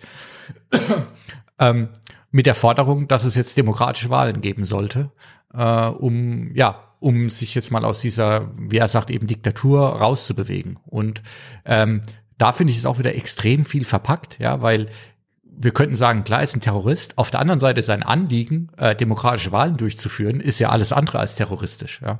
Genau. Aber er wird halt auch immer, und das ist ja so eine Sache, ähm, die beiden, äh, die beiden entscheidenden Figuren, also Adama und Roslyn, sehen ihn natürlich auch in ganz unterschiedlichem Licht. Ne? Also ähm, Adama sieht ihn eben als Terrorist, der, mit dem man nicht verhandeln soll und in der Situation, wo er quasi halt ähm, Teile der Galactica Crew dann auch ähm, als Geisel nimmt äh, auf diesem Gefängnistransporter, äh, wo ja auch sein Sohn dabei ist. Ne? Ähm, da äh, muss man dann eben auch ganz klar sagen, äh, handelt er natürlich wie ein, ein, militärischer Hardliner, der sagt, ne, mit, mit äh, Terroristen machen wir keine Verhandlungen. Ähm, und auf der anderen Seite steht natürlich auch hier wieder das moralische Dilemma, wie so häufig in der Serie im Vordergrund, wo man dann sagt, natürlich, die haben Menschenrechte, ähm, die können, kann man nicht einfach irgendwie über die Wupper springen lassen ne? oder äh, oder was auch immer. Und deswegen ist der Anspruch, den sie haben, ähm, und natürlich auch interessanterweise eben der Appell, den Tom Zarek an, an Lee Adama richtet, ähm, auch durchaus eben äh, nachvollziehbar. Und das ist auch wieder vom Writing her sehr intelligent gemacht, dass wir dieses ständige ähm, Für und Wider zwischen Vater und Sohn haben. Also dass eigentlich in der komplizierten Persönlichkeitsstruktur, die Lee und Commander Adama äh, verbindet, dass daraus halt immer wieder Konflikte erwachsen, sei es jetzt in seiner Position zu Roslin oder auch eben in dieser Situation. Und ähm, ja, ich meine, Richard Hatch in der Rolle ist natürlich äh, von vielen Fans auch sehr, sehr begrüßt worden, äh, als er eben zurückkam, denn er ist ja sozusagen der Ursprungs-Apollo gewesen in der alten Serie. Also ich habe die alte Serie bekanntermaßen nicht gesehen, aber was ich dann eben mitbekommen habe, ist, dass er auch eine von den Personen war, die, bevor das tatsächliche Reboot gestartet hat, hat ähm, schon sich auch sehr dafür eingesetzt hat, dass es überhaupt irgendeine Art von Reboot gibt. Ähm, wir hatten ja letztes Mal so ein bisschen gesprochen über die Wirren, bis es tatsächlich zu, zu der aktuellen Serie kam. Und er hatte, glaube ich, auch mal die Idee, die Serie neu zu starten mit glaube ich, einem komplett anderen Handlungsschwerpunkt und Setup. Und er hat damals sogar einen 30-minütigen Trailer produziert, glaube ich, so ein bisschen als Bewerbung oder auch Werbung im Studio. Ich glaube, der komplette Trailer ist leider versandet, aber man findet in YouTube, und das werde ich mal auch noch hier in die Shownotes reinpacken, so einen fünfminütigen Zusammenschnitt, äh, wo ich sagen würde, also ich würde ihm auf jeden Fall für sein Herzblut und für seinen Einsatz äh, applaudieren, wie man so schön sagt, aber dass, äh, glaube ich, Galactica anders umgesetzt wurde, ist vielleicht doch nicht ganz so verkehrt, wenn man sich den Trailer anschaut. Ja, aber es ist auf jeden Fall cool, dass sein Herz für die Sache brennt, ja. Ja, ja. Ja, es wirkt schon ein, ein bisschen trashig aus heutiger Sicht raus betrachtet. Äh, ich meine, es ist, äh, muss man ihm hoch anrechnen, dass er halt auch die Originalschauspieler äh, vom Gaius Balta ne, äh, dann nochmal für einen kurzen Moment halt äh, herausgezogen hat und äh, vielleicht auch die Diskussion um das Projekt an sich lebendig gehalten hat. Und ich glaube, das ist auch etwas, was dann vielleicht Ronald D. Moore dazu brachte, sich zu überlegen, okay, es wäre vielleicht ganz sinnvoll, da nochmal eine neue Deutung äh, zu machen, ähm, ohne dass man unbedingt alles aus dem Original halt negiert, äh, beziehungsweise eben dann auch die sinnvollen Elemente oder die gelungenen Elemente poliert, nach vorne nimmt und mit neuem Glanz sozusagen auch versieht und, und neuen Bedeutungen für die, für eine Gesellschaft, die halt tatsächlich dann eben auch 20 Jahre weiter ist. Mhm. Und in der Serie ist ja das Schöne, dass quasi der neue Apollo mit dem alten Apollo ähm, da nochmal eine relativ tiefschürfende Diskussion hat, auch wieder zum Thema äh, Demokratie, äh, Wahlen und was überhaupt jetzt in der aktuellen Situation richtig ist. Ähm, und auch hier, du hattest gesagt, dass Lee sich quasi gegen seinen Vater stellt. Das stimmt natürlich. Aber selbst Lee, der die Wahlen unterstützt, äh, unterstützt sie meiner Meinung nach immer noch nicht so richtig, wie wir es heutzutage, oder wir sind ja eigentlich davor, äh, aber wie wir es aus unserer Sicht sagen würden, weil er sagt, ne, ihr könnt schon freie Wahlen haben, aber erst helft ihr uns hier mal bitte immer noch mit dem Wasser, ja, was ja eigentlich immer noch eigentlich nicht richtig ist, weil sie müssen sich ihre Freiheit teuer erkaufen mit gegebenenfalls ihrem Leben, ja. Also immer noch sehr ambivalent zu sehen, was auch Apollo da. Ähm, aber ich glaube, es ist trotzdem eine freiwillige Entscheidung. Entscheidung, oder? Sie sind ja nicht gezwungen. Mm, nee, sie sind nicht gezwungen, das stimmt, aber es ist in seinen, also zumindest Apollo am Anfang verknüpft es ja schon so ein bisschen. Und selbst wenn es quasi freiwillig ist, ist es ja immer noch eigentlich nicht korrekt zu sagen, äh, Wahlen gibt's, aber erst machen wir hier das, ja. Also. Das ist halt auch eine, eine, eine gefährliche Arbeit, die das Leben der Beteiligten halt irgendwo auch äh, wirklich in, in Gefahr bringt. Das darf man natürlich dann auch nicht vergessen in so einem Kontext. Ja er wird ja dann erstmal, oder Tom Zarek wird ja dann nach diesen Episoden erstmal vergessen, in Anführungszeichen. Also im Großteil der Staffel kommt er dann gar nicht mehr vor, bis er dann äh, in, in der vorletzten Folge Colonial Day ähm, wieder auftaucht und sich dann, wie eingangs schon erwähnt, eben als äh, Vizepräsident ins Spiel bringt. Also es gibt ja sozusagen dieses Quorum der zwölf, glaube ich, äh, Abgesandten, also von jedem der ursprünglichen Planeten wird halt ein, äh, ein Abgesandter bestimmt, die sich dann eben treffen auf, auf so einem wunderschönen Vergnügungsschiff. Mhm. Und ähm, die machen dann sozusagen ein großes Powwow, würde man sagen. Also sie treffen sich und äh, besprechen, was denn äh, sein müsste. Und er bringt dann halt als erster ins Spiel, ja, wir haben ja noch gar keinen Vizepräsidenten. Wenn jetzt äh, Roslyn irgendwas passiert, wer übernimmt denn dann und wer sorgt denn dann und so? Und er hat natürlich im Hintergrund schon seine Strippen gezogen. Er hat also ähm, sehr intelligent offensichtlich eben schon Hilfe angeboten, äh, wo Roslyn einfach nicht so schnell reagieren konnte, aus welchen Gründen auch immer, äh, und hat sich da Vorteile verschafft. Und die fordert er in Anführungszeichen jetzt ein ähm, in dieser Episode. Und so gut die Geschichte bis dahin auch ist, fällt für mich jetzt hier äh, auch irgendwo so ein ganz harscher Kritikpunkt an. Denn Roslyn bringt ja dann einen Gegenkandidaten ins Spiel, der eigentlich vorher noch gar nicht wirklich bekannt war. Er wird dann aber so eingeführt, als sei er einer der engsten, besten Freunde von Roslyn. Ähm, und äh, nicht nur das, er wird ja dann auch noch eine Viertelstunde später wieder geopfert. Äh, und dann wird plötzlich Gaius Balta wieder als, äh, als Vizepräsident ins Spiel gebracht. Und das muss ich ganz ehrlich sagen, ne? also ich kann ja sehr viel verzeihen, aber wie man irgendwie dann innerhalb von so einem, ich weiß es ja nicht, zweitägigen Gipfel, viel länger wird das ja wohl nicht gewesen sein, ähm, wie man dann irgendwelche Kandidaten aufbauen kann und dann auch wieder direkt absägt, äh, ne? die dann aber irgendwas von einem 16-seitigen Programm schon vorher faseln, ähm, das kann ich irgendwie so gar nicht nachvollziehen. Also auch beim, beim besten Willen. Ne? Ja, also dass ich, dass man innerhalb von zwei Tagen ähm, quasi jemand aufbaut und wieder absägt, das kann ich mir noch halbwegs vorstellen, ja, aber dass quasi die Person vorher nie aufgetaucht ist und wir nie mitbekommen haben, dass sie irgendwie relevant sein könnte, das ist natürlich schon ein bisschen so ein kleiner Fehler, weil den hätte man vorher mal sehen müssen. Ja, ähm, ich denke, was was erzählt werden soll und das wird meiner Meinung nach dann schon mit diesem ja nicht so eleganten Kniff ganz gut gemacht, ist das eben Roslyn, weil du hast ja vorhin bei der Revolution angesprochen oder bei der Revolte. Ähm, Wenn es dann an ihre eigene Macht geht, dann ist auf einmal äh, hat sie dann doch auch ganz klare Vorstellungen und, und versucht dann natürlich auch äh, mit äh, Ellenbogen zu kämpfen. Hm. Ähm, von daher wir sehen schon und das, das sehen wir im Verlauf der Serie später immer noch. Sie ist schon bereit, einiges zu tun, um ihre Macht zu halten, wenn sie denkt, dass, dass es richtig ist, dass sie an der Macht bleibt. Ich glaube, es geht auch ihr, ihr darum, dass sie ihr Erbe quasi sichern will. Und ähm, in, im Angesicht dessen, dass sie jetzt halt auch realisiert und auch tatsächlich eben, das ist für mich auch ein Beweis dafür, dass sie daran glaubt, dass sie tatsächlich eine Prophetin ist, ähm, die, die die Zivilisation in ein, ein neues Paradies in Anführungszeichen führen wird, ähm, werden diese Überzeugungen, die sie hat, nochmal zementiert. Ne, also etwas, das wir vielleicht in den, in den im Pilotfilm noch nicht so hatten, äh, wo sie ja doch mehr die, die moralisch argumentierende, äh, ver verzeihende und immer auf Kompromiss ausseiende Anführerin darstellt, ähm, verleiht man ihr hier natürlich eine gewisse Charakterstärke und auch, ähm, ich sage jetzt einfach mal Überzeugung, das Richtige zu tun, ähm, ohne vielleicht in dieses ultramilitärische Komisskop-Denken eines Adamas abzudriften.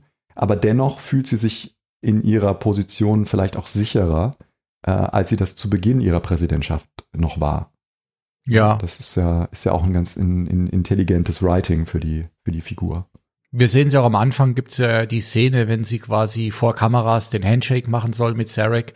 Da packt sie auch nochmal eigentlich die komplette Klaviatur von der Machtpolitikerin aus ähm, und äh, schlägt sich da auch gut eigentlich. Ja. Genau, wo sie dann sagt, sehen Sie doch einfach, was passiert. Ja. Und er muss dann den ersten Schritt machen und die Hand hinstrecken. Ja. Ähm, und äh, auch das wieder, ne? Also wenn man sich daran erinnert, was in den letzten Jahren bei uns passiert ist, ne? Wie ähm, wie, wie Trump und Merkel ne, äh, äh teilweise interagiert haben und wo dann auch genau ganz bewusst der Handschlag ausgeschlagen wurde, dann finde ich das so, so toll, dass man im Kleinen quasi diesen Diskurs schon äh, in Anführungszeichen äh, hier nochmal äh, illustriert bekommt, was das eigentlich bedeutet. Also auch die mediale Auswertung von, von so einer Darstellung. Ähm, das, äh, ja, wie gesagt, macht diese Serie noch so viel wertvoller, als sie ohnehin schon ist. Ja, und, und medial, äh, was wir auch in der Folge nochmal sehen, wir haben es vorher schon, glaube ich, in einer anderen Folge, aber bei Colonial auch nochmal die Rolle der, der Medien und der Reporterinnen. Ähm, denn das ganze Event wird ja auch quasi begleitet, äh, logischerweise, ne, mit Live-Übertragung und so weiter. Ähm, Übrigens finde ich es auch optisch alles sehr schön gemacht da, weil wir so ein bisschen, keine Ahnung, so ein 40-50er-Setting ja eigentlich fast auf diesem Partyschiff haben, auf dem das Ganze stattfindet. Naja, und es gibt natürlich unser, unser Freund Gaius Balter hat auch wieder hier, der ist einfach ein Weiberheld, ja, äh, denn er schafft es auch hier wieder, die Reporterin für sich klar zu machen. Und ähm, also abgesehen davon, dass natürlich wie, wie, wie berichtet wird, ist auch sehr interessant über das ganze Event, aber er schafft es dann natürlich äh, als, als Kandidat, äh, sich die, die Reporterin ins Schlafzimmer zu ziehen und da kommt es auch wieder zu einer relativ lustigen Szene, finde ich, äh, wenn sie dann später ihn äh, mit dem Vornamen nennt, ähm, weil die beiden ja schon miteinander relativ intim geworden sind. Ja? Und äh, das fand ich auch ganz unterhaltsam. Ja, ja das zeigt wieder sein, sein Charisma, ne? dass er sozusagen dann nicht nur in der Lage ist, die Stimmen alle zu gewinnen, um die Rolle als Vizepräsident zu bekommen, sondern dass halt äh, irgendwie die Frauen auch wahnsinnig auf ihn abfahren. und äh, ja. naja. Ähm, ja, wie gesagt, äh, ich bin äh, immer noch äh, sehr begeistert davon, weil ähm, ähm, in, äh, also gerade auch dann in dem Finale, also Kobolds Last äh, Gleaming heißt es, glaube ich, im, im Original, äh, gibt es halt diese wunderbare ähm, Montage zu Beginn der Episode, ne, wo ähm, die unterschiedlichen Figuren in der Interaktion gezeigt werden, wo also wirklich äh, Aggression, Liebe, Tod, Verzweiflung, also all diese menschlichen Grund Emotionen in, in drei Minuten äh, dargestellt werden, ähm, mit sehr wenig Dialog. Und ähm, die, die Interaktion zwischen, äh, zwischen Lee und seinem Vater, die diesen Box-Sparring-Kampf ausführen, ähm, ist fantastisch. Hilo mit, mit, mit Boomer Six auf Caprica, dann Balta und Starbuck ähm, in, in eine Liebesszene und dann der Selbstmord äh, oder der, die Vorbereitung des Selbstmordes von, ähm, von der anderen Boomer auf der Galactica miteinander geschnitten werden. Dann gibt es diesen wunderbaren Track ähm, von, äh, von Bear McCrary, der das Ganze untermalt. Ähm, The Shape of Things to Come heißt der. Äh, toller Anspieltipp. Ähm, auf dem Soundtrack erinnert einen so ein bisschen an Samuel Barbers Adagio for Strings, also wirklich ein reines äh, Streichinstrumentstück, ähm, was, äh, was hier eine fast schon ätherische Atmosphäre auch generiert und ähm, man äh, schon genau eingenordet wird, worum es jetzt quasi in dieser Episode auch gehen wird. Ähm, nämlich immer die, die Frage, äh, was äh, eigentlich Instinkt bedeutet, also wie, äh, wie sich Menschen äh, oder auch Zylonen in unterschiedlichen Situationen eben äh, auf ihren Instinkt besinnen und sich an ihm orientieren. und das kann eben manchmal zu dramatischen Entwicklungen führen und ähm, ja, das äh, ist also wieder so ein herausragender Moment, wie ich finde, in dieser ersten Staffel gewesen. Das Finale insgesamt finde ich, weil sie einfach schaffen, da mit ein paar äh, Gegenmontagen oder, naja, zumindest parallelen Hand Handlungssträngen, die jetzt alle quasi auf ihren Peak zulaufen, wirklich nochmal überall Spannung zu erzeugen. Ne? Wir sind auf Caprica, wo es den großen Kampf gibt äh, zwischen Six und Starbuck, äh, die sich den Pfeil schnappen wollen, beide. Wir haben eben die, ja, den Kampf Militär gegen Präsident Roslin, die festgesetzt werden soll, ähm, und dann äh, unser Shuttle auf, auf Kobold selbst. Ähm, also da kommt nochmal wirklich richtig viel zusammen. Also ich finde, die, die Staffel wird richtig von der ersten und der letzten Folge auch schön eingerahmt, weil die sind beide richtige Highlights über insgesamt. Ja. Auch eine erstaunlich äh, taffe äh, Kampfszene zwischen Starbuck und Six. Also äh, die äh, zeigen wirklich, ne, dass sie in, extrem fit waren, eine tolle Choreografie bekommen haben äh, für ihre Szene und auch, glaube ich, richtig Spaß daran hatten, mal so richtig äh, aufeinander loszugehen. Ähm, ja, also das, äh, das macht wirklich Laune und ähm, also als kleine Fußnote für uns äh, Star Wars-Fans, es gibt ja auch ein, äh, ne, eine Nebenfigur, nämlich den guten Sam Witwer, den wir alle als Synchronstimme von, von Darth Maul kennen, beziehungsweise auch als Starkiller aus den Force Unleashed Games. Der hat ja hier als Crash, heißt er, glaube ich, ähm, eine Nebenrolle, äh, wo er nämlich im, im Shuttle was auf Kobol abstürzt mit, äh, mit Balta an Bord und Chief Tyrrell, ähm, die sie ja dann befreit werden sollen äh, äh, im Laufe der, der Geschichte, äh, auch so eine kleine Nebenfigur darstellt. Und das ist natürlich dann ein ganz nette, ganz nettes Easter Egg. Das wusste ich gar nicht, siehst du mal. Mhm. Nochmal was gelernt. Ja, wir haben noch, äh, wir haben noch eine Person komplett unterschlagen, die zumindest in der, in der Folge äh, mit der Wahl eine Rolle spielt. Und das ist die, äh, die Frau oder Ex-Frau des XOs, ne? Also Alan heißt sie, glaube ich. Ja. Ähm, hat ja, großes die hat Nervpotenzial für mich. Äh, großes Nervpotenzial, äh, also mir in der in der in der Staffel gleich richtig unsympathisch und ich glaube, so sollte sie auch sein, weil Grad hat er es geschafft, sich vom Alkohol halbwegs loszusagen. Äh, da kommt sie und zieht ihn wieder richtig rein. Äh, wir sehen ja ganz am Anfang der Serie, dass er mit seiner Sucht kämpft, dann irgendwann schafft er sich zu lösen, leert seinen seinen Schnaps aus und dann kommt sie und überredet ihn, doch ein bisschen zu trinken und danach ist er wieder hängt er komplett an der Flasche und natürlich, sie schmeißt sich auch an alles ran, was irgendwie bei drei nicht auf den Bäumen ist. Ähm, ja, aber äh, irgendwie scheint es trotzdem auch so eine ganz, ganz weirde Liebesbeziehung zu sein. Sie macht ja sehr viel für ihn.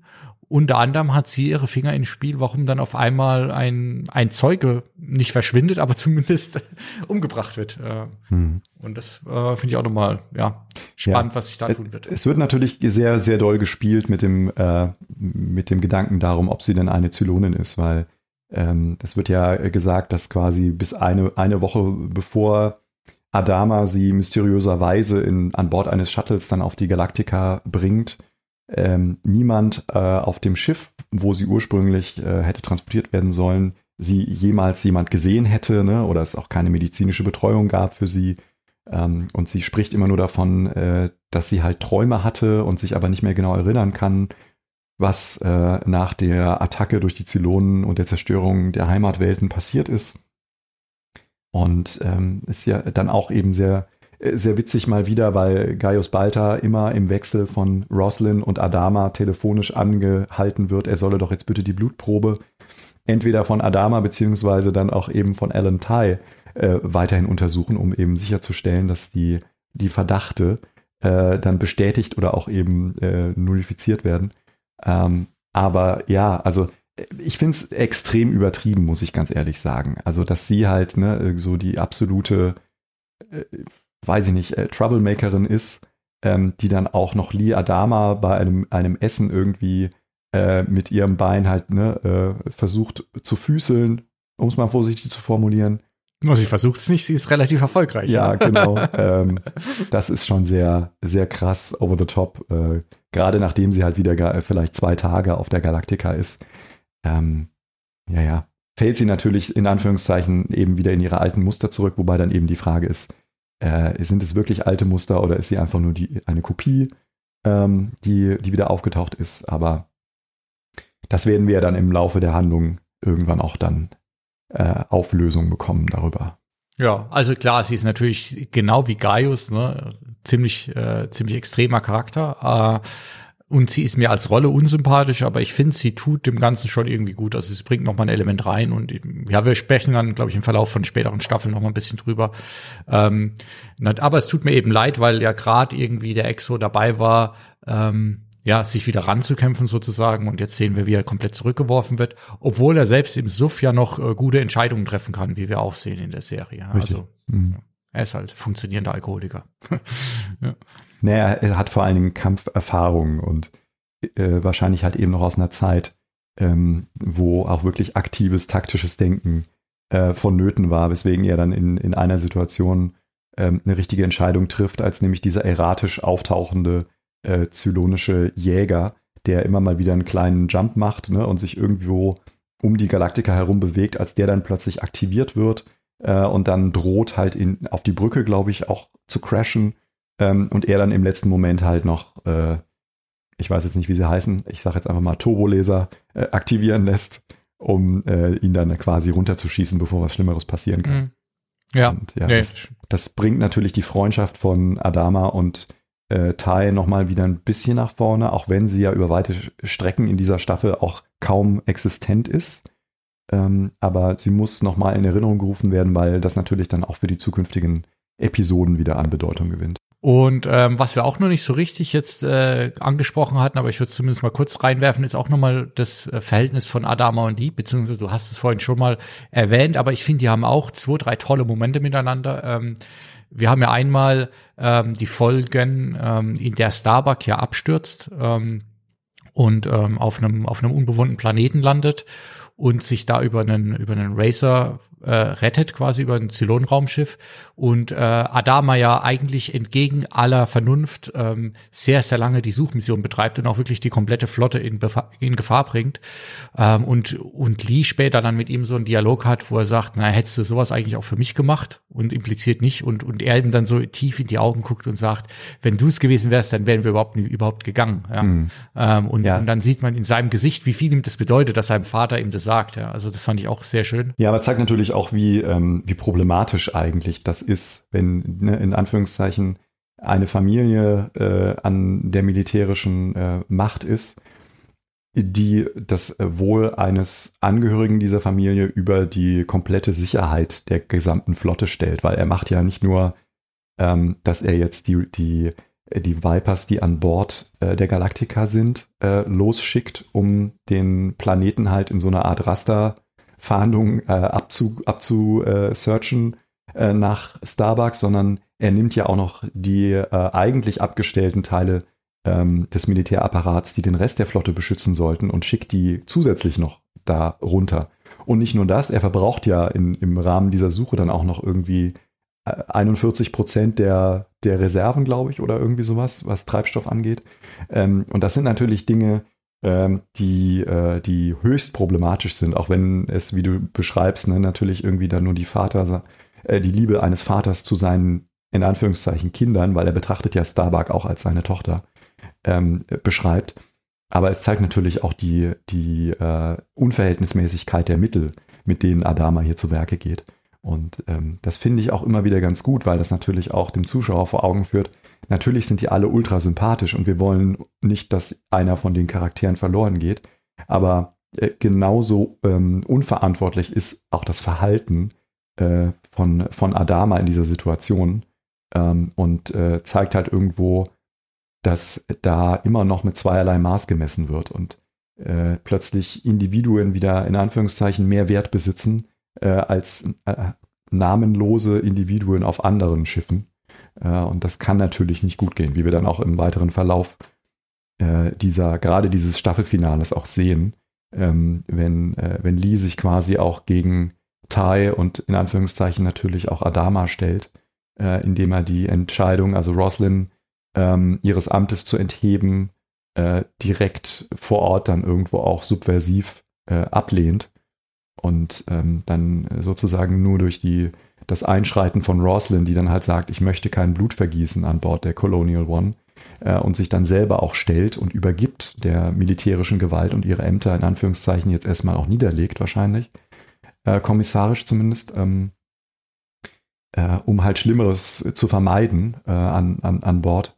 Äh, und ähm, ja, das macht äh, doch Lust auf eine zweite Staffel, würde ich sagen. Auf jeden Fall. Also ich denke, wir enden mit einem richtig guten Cliffhanger äh, oder mehreren Cliffhangern eigentlich. Ne? Wir haben gerade gesehen, wie Adam auf der Brücke erschossen wurde. Wir haben jetzt quasi einen, einen Konflikt oder einen ausgebrochenen Konflikt zwischen Militär und Regierung. Ähm, und wir haben äh, ja über die über diese ganze Geschichte mit President Roslin auf einmal jetzt auch noch äh, die Priesterinnen und ähm, die Kirche, heißt überhaupt Kirche in der Konstellation, ich weiß gar nicht, aber auf jeden Fall auch noch äh, auf dem und jetzt in der nächsten Staffel wollen wir mal wissen, ähm, was passiert, ne? Wer setzt sich durch, wie geht's weiter ähm, und wie werden die ganzen Dinge aufgelöst, die hier noch hingeschmissen wurden. Richtig. Und da kann man auch wirklich verstehen, also bei so einem Spannungspotenzial, was, was da äh, generiert wird, dass äh, diese Serie oder diese Staffel auch eine der am meisten piratisierten Staffeln damals waren, denn ähm, diese erste Staffel, die erschien quasi im Oktober 2004 in Großbritannien auf Sky One,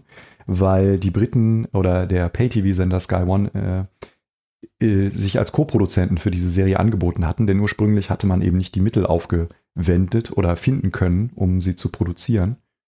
Und dann lief sie sozusagen ein Vierteljahr später erst im, auf dem Sci-Fi Channel in den USA, der sozusagen die zweite Produktionshälfte zur Verfügung stand. Und in Deutschland, im Free TV, lief diese erste Staffel erst äh, am 8. Februar 2006. Also quasi fast anderthalb Jahre nach der äh, Ausstrahlung in Großbritannien. Und ähm, hat trotzdem noch in, äh, damals, also in den USA 2005, Ausstrahlungsrekorde gebrochen. Aber da sieht man auch, ähm, wie, wie andersartig die Fernsehlandschaft mittlerweile geworden ist. Ne? Wenn wir weltweit sozusagen ja jetzt Serienstarts haben. Äh, und damals musste man eben tatsächlich noch anderthalb Jahre warten. Klar, das war noch, ich kann mich erinnern, das waren noch die ganz frühen Zeiten, wo auch Piraterie nicht ganz so einfach war. Ich will jetzt nicht sagen, wie ich damals Battlestar geschaut habe, aber es war, glaube ich, nicht im Free TV. so viel kann ich schon mal verraten. ähm, und ähm, ja, ich glaube, wir können froh sein, dass es heutzutage nicht mehr so ist. Ähm, also äh, wie gesagt, ich äh, kann allen, die es noch nicht getan haben, wirklich jetzt, spätestens jetzt, wenn ihr euch gespoilert habt, ohne Ende, zu empfehlen, äh, schaut doch einfach die zweite Staffel in Vorbereitung auf unsere nächste Episode, die dann in sechs bis acht Wochen wieder rauskommen wird. Ähm, es, es, lohnt sich. Es ist also wirklich äh, qualitativ äh, jetzt schon äh, ein unglaublich hohes Niveau und ich äh, glaube, nicht zu viel zu verraten, äh, wenn man tatsächlich sagen muss, dass die dritte Staffel dann nochmal eine ordentliche Schippe drauflegen wird. Wie siehst du das? Ich finde auch, ähm, jetzt geht's richtig los, ja, weil alles, was wir jetzt hatten, ist immer noch für mich äh, verlängerter Pilot gewesen. Also jetzt haben wir wirklich mal alle Personen kennengelernt. Wir haben jetzt äh, die Dynamiken aufgebaut und jetzt in der nächsten Staffel ähm, kann ich nur sagen, also ich habe einiges, worauf ich mich schon mal freue, wenn ich es wieder schaue. Ähm, ich werde diesmal auf jeden Fall versuchen, nicht alles auf einmal zu schauen, sondern dem Ganzen ein bisschen mehr Luft zu geben. Aber ich finde, ähm, ja, da sind richtig, richtig starke Momente dabei. Ich muss mal rauskriegen dann, ob ich sie stärker als Staffel 1 fand tatsächlich. Ähm, aber äh, also jeder, jede, die es noch nicht geschaut haben, können sich jetzt richtig auf was freuen. Ähm, und ich freue mich dann auch drüber, drüber zu diskutieren wieder, weil da gibt's sehr viele interessante Momente. In diesem Sinne würde ich sagen, äh, schickt uns wieder euer Feedback. Wir freuen uns darüber und werden es auch auf jeden Fall am Anfang der nächsten Episode wieder einbinden. Mhm. Äh, es ist uns ganz wichtig, ne, die Interaktion mit euch und wir freuen uns auf jedes einzelne noch so kleine Wort. Und äh, ja, übergebe dir für das Schlusswort. Ja, ich glaube, unser Schlusswort ist So Save You All. Und äh, wo geht's denn nochmal bei Antenne Alderan weiter als nächstes? Was steht an jetzt, wo Konebu durch ist? Äh, ich glaube, wir gönnen uns jetzt erstmal ein bisschen Pause bis zum 31. August, äh, wo dann Endor wieder anläuft. Ähm, ja, da äh, wird es dann wieder eine, eine anstrengende Zeit mit zehn Wochen, glaube ich, äh, also bei zwölf Folgen. Und ähm, ja, dann haben wir ja noch Bad Batch Season 2, das kommt dann einen Monat später. Und äh, ja, es bleibt also ein, ein spannender Herbst, würde ich mal sagen. Okay, sehr schön. Ja, dann würde ich sagen, äh, wir sprechen uns in sechs bis acht Wochen mit Staffel 2. Schaut alle fleißig rein, wie Tilo gesagt hat. Äh, gebt uns euer Feedback zu dieser Folge, natürlich nochmal zu Staffel 1, eure Ideen zu Staffel 2 und generelle Meinungen zu Galactica. Wir freuen uns drauf und ich freue mich bis aufs nächste Mal. Ciao. So say we all.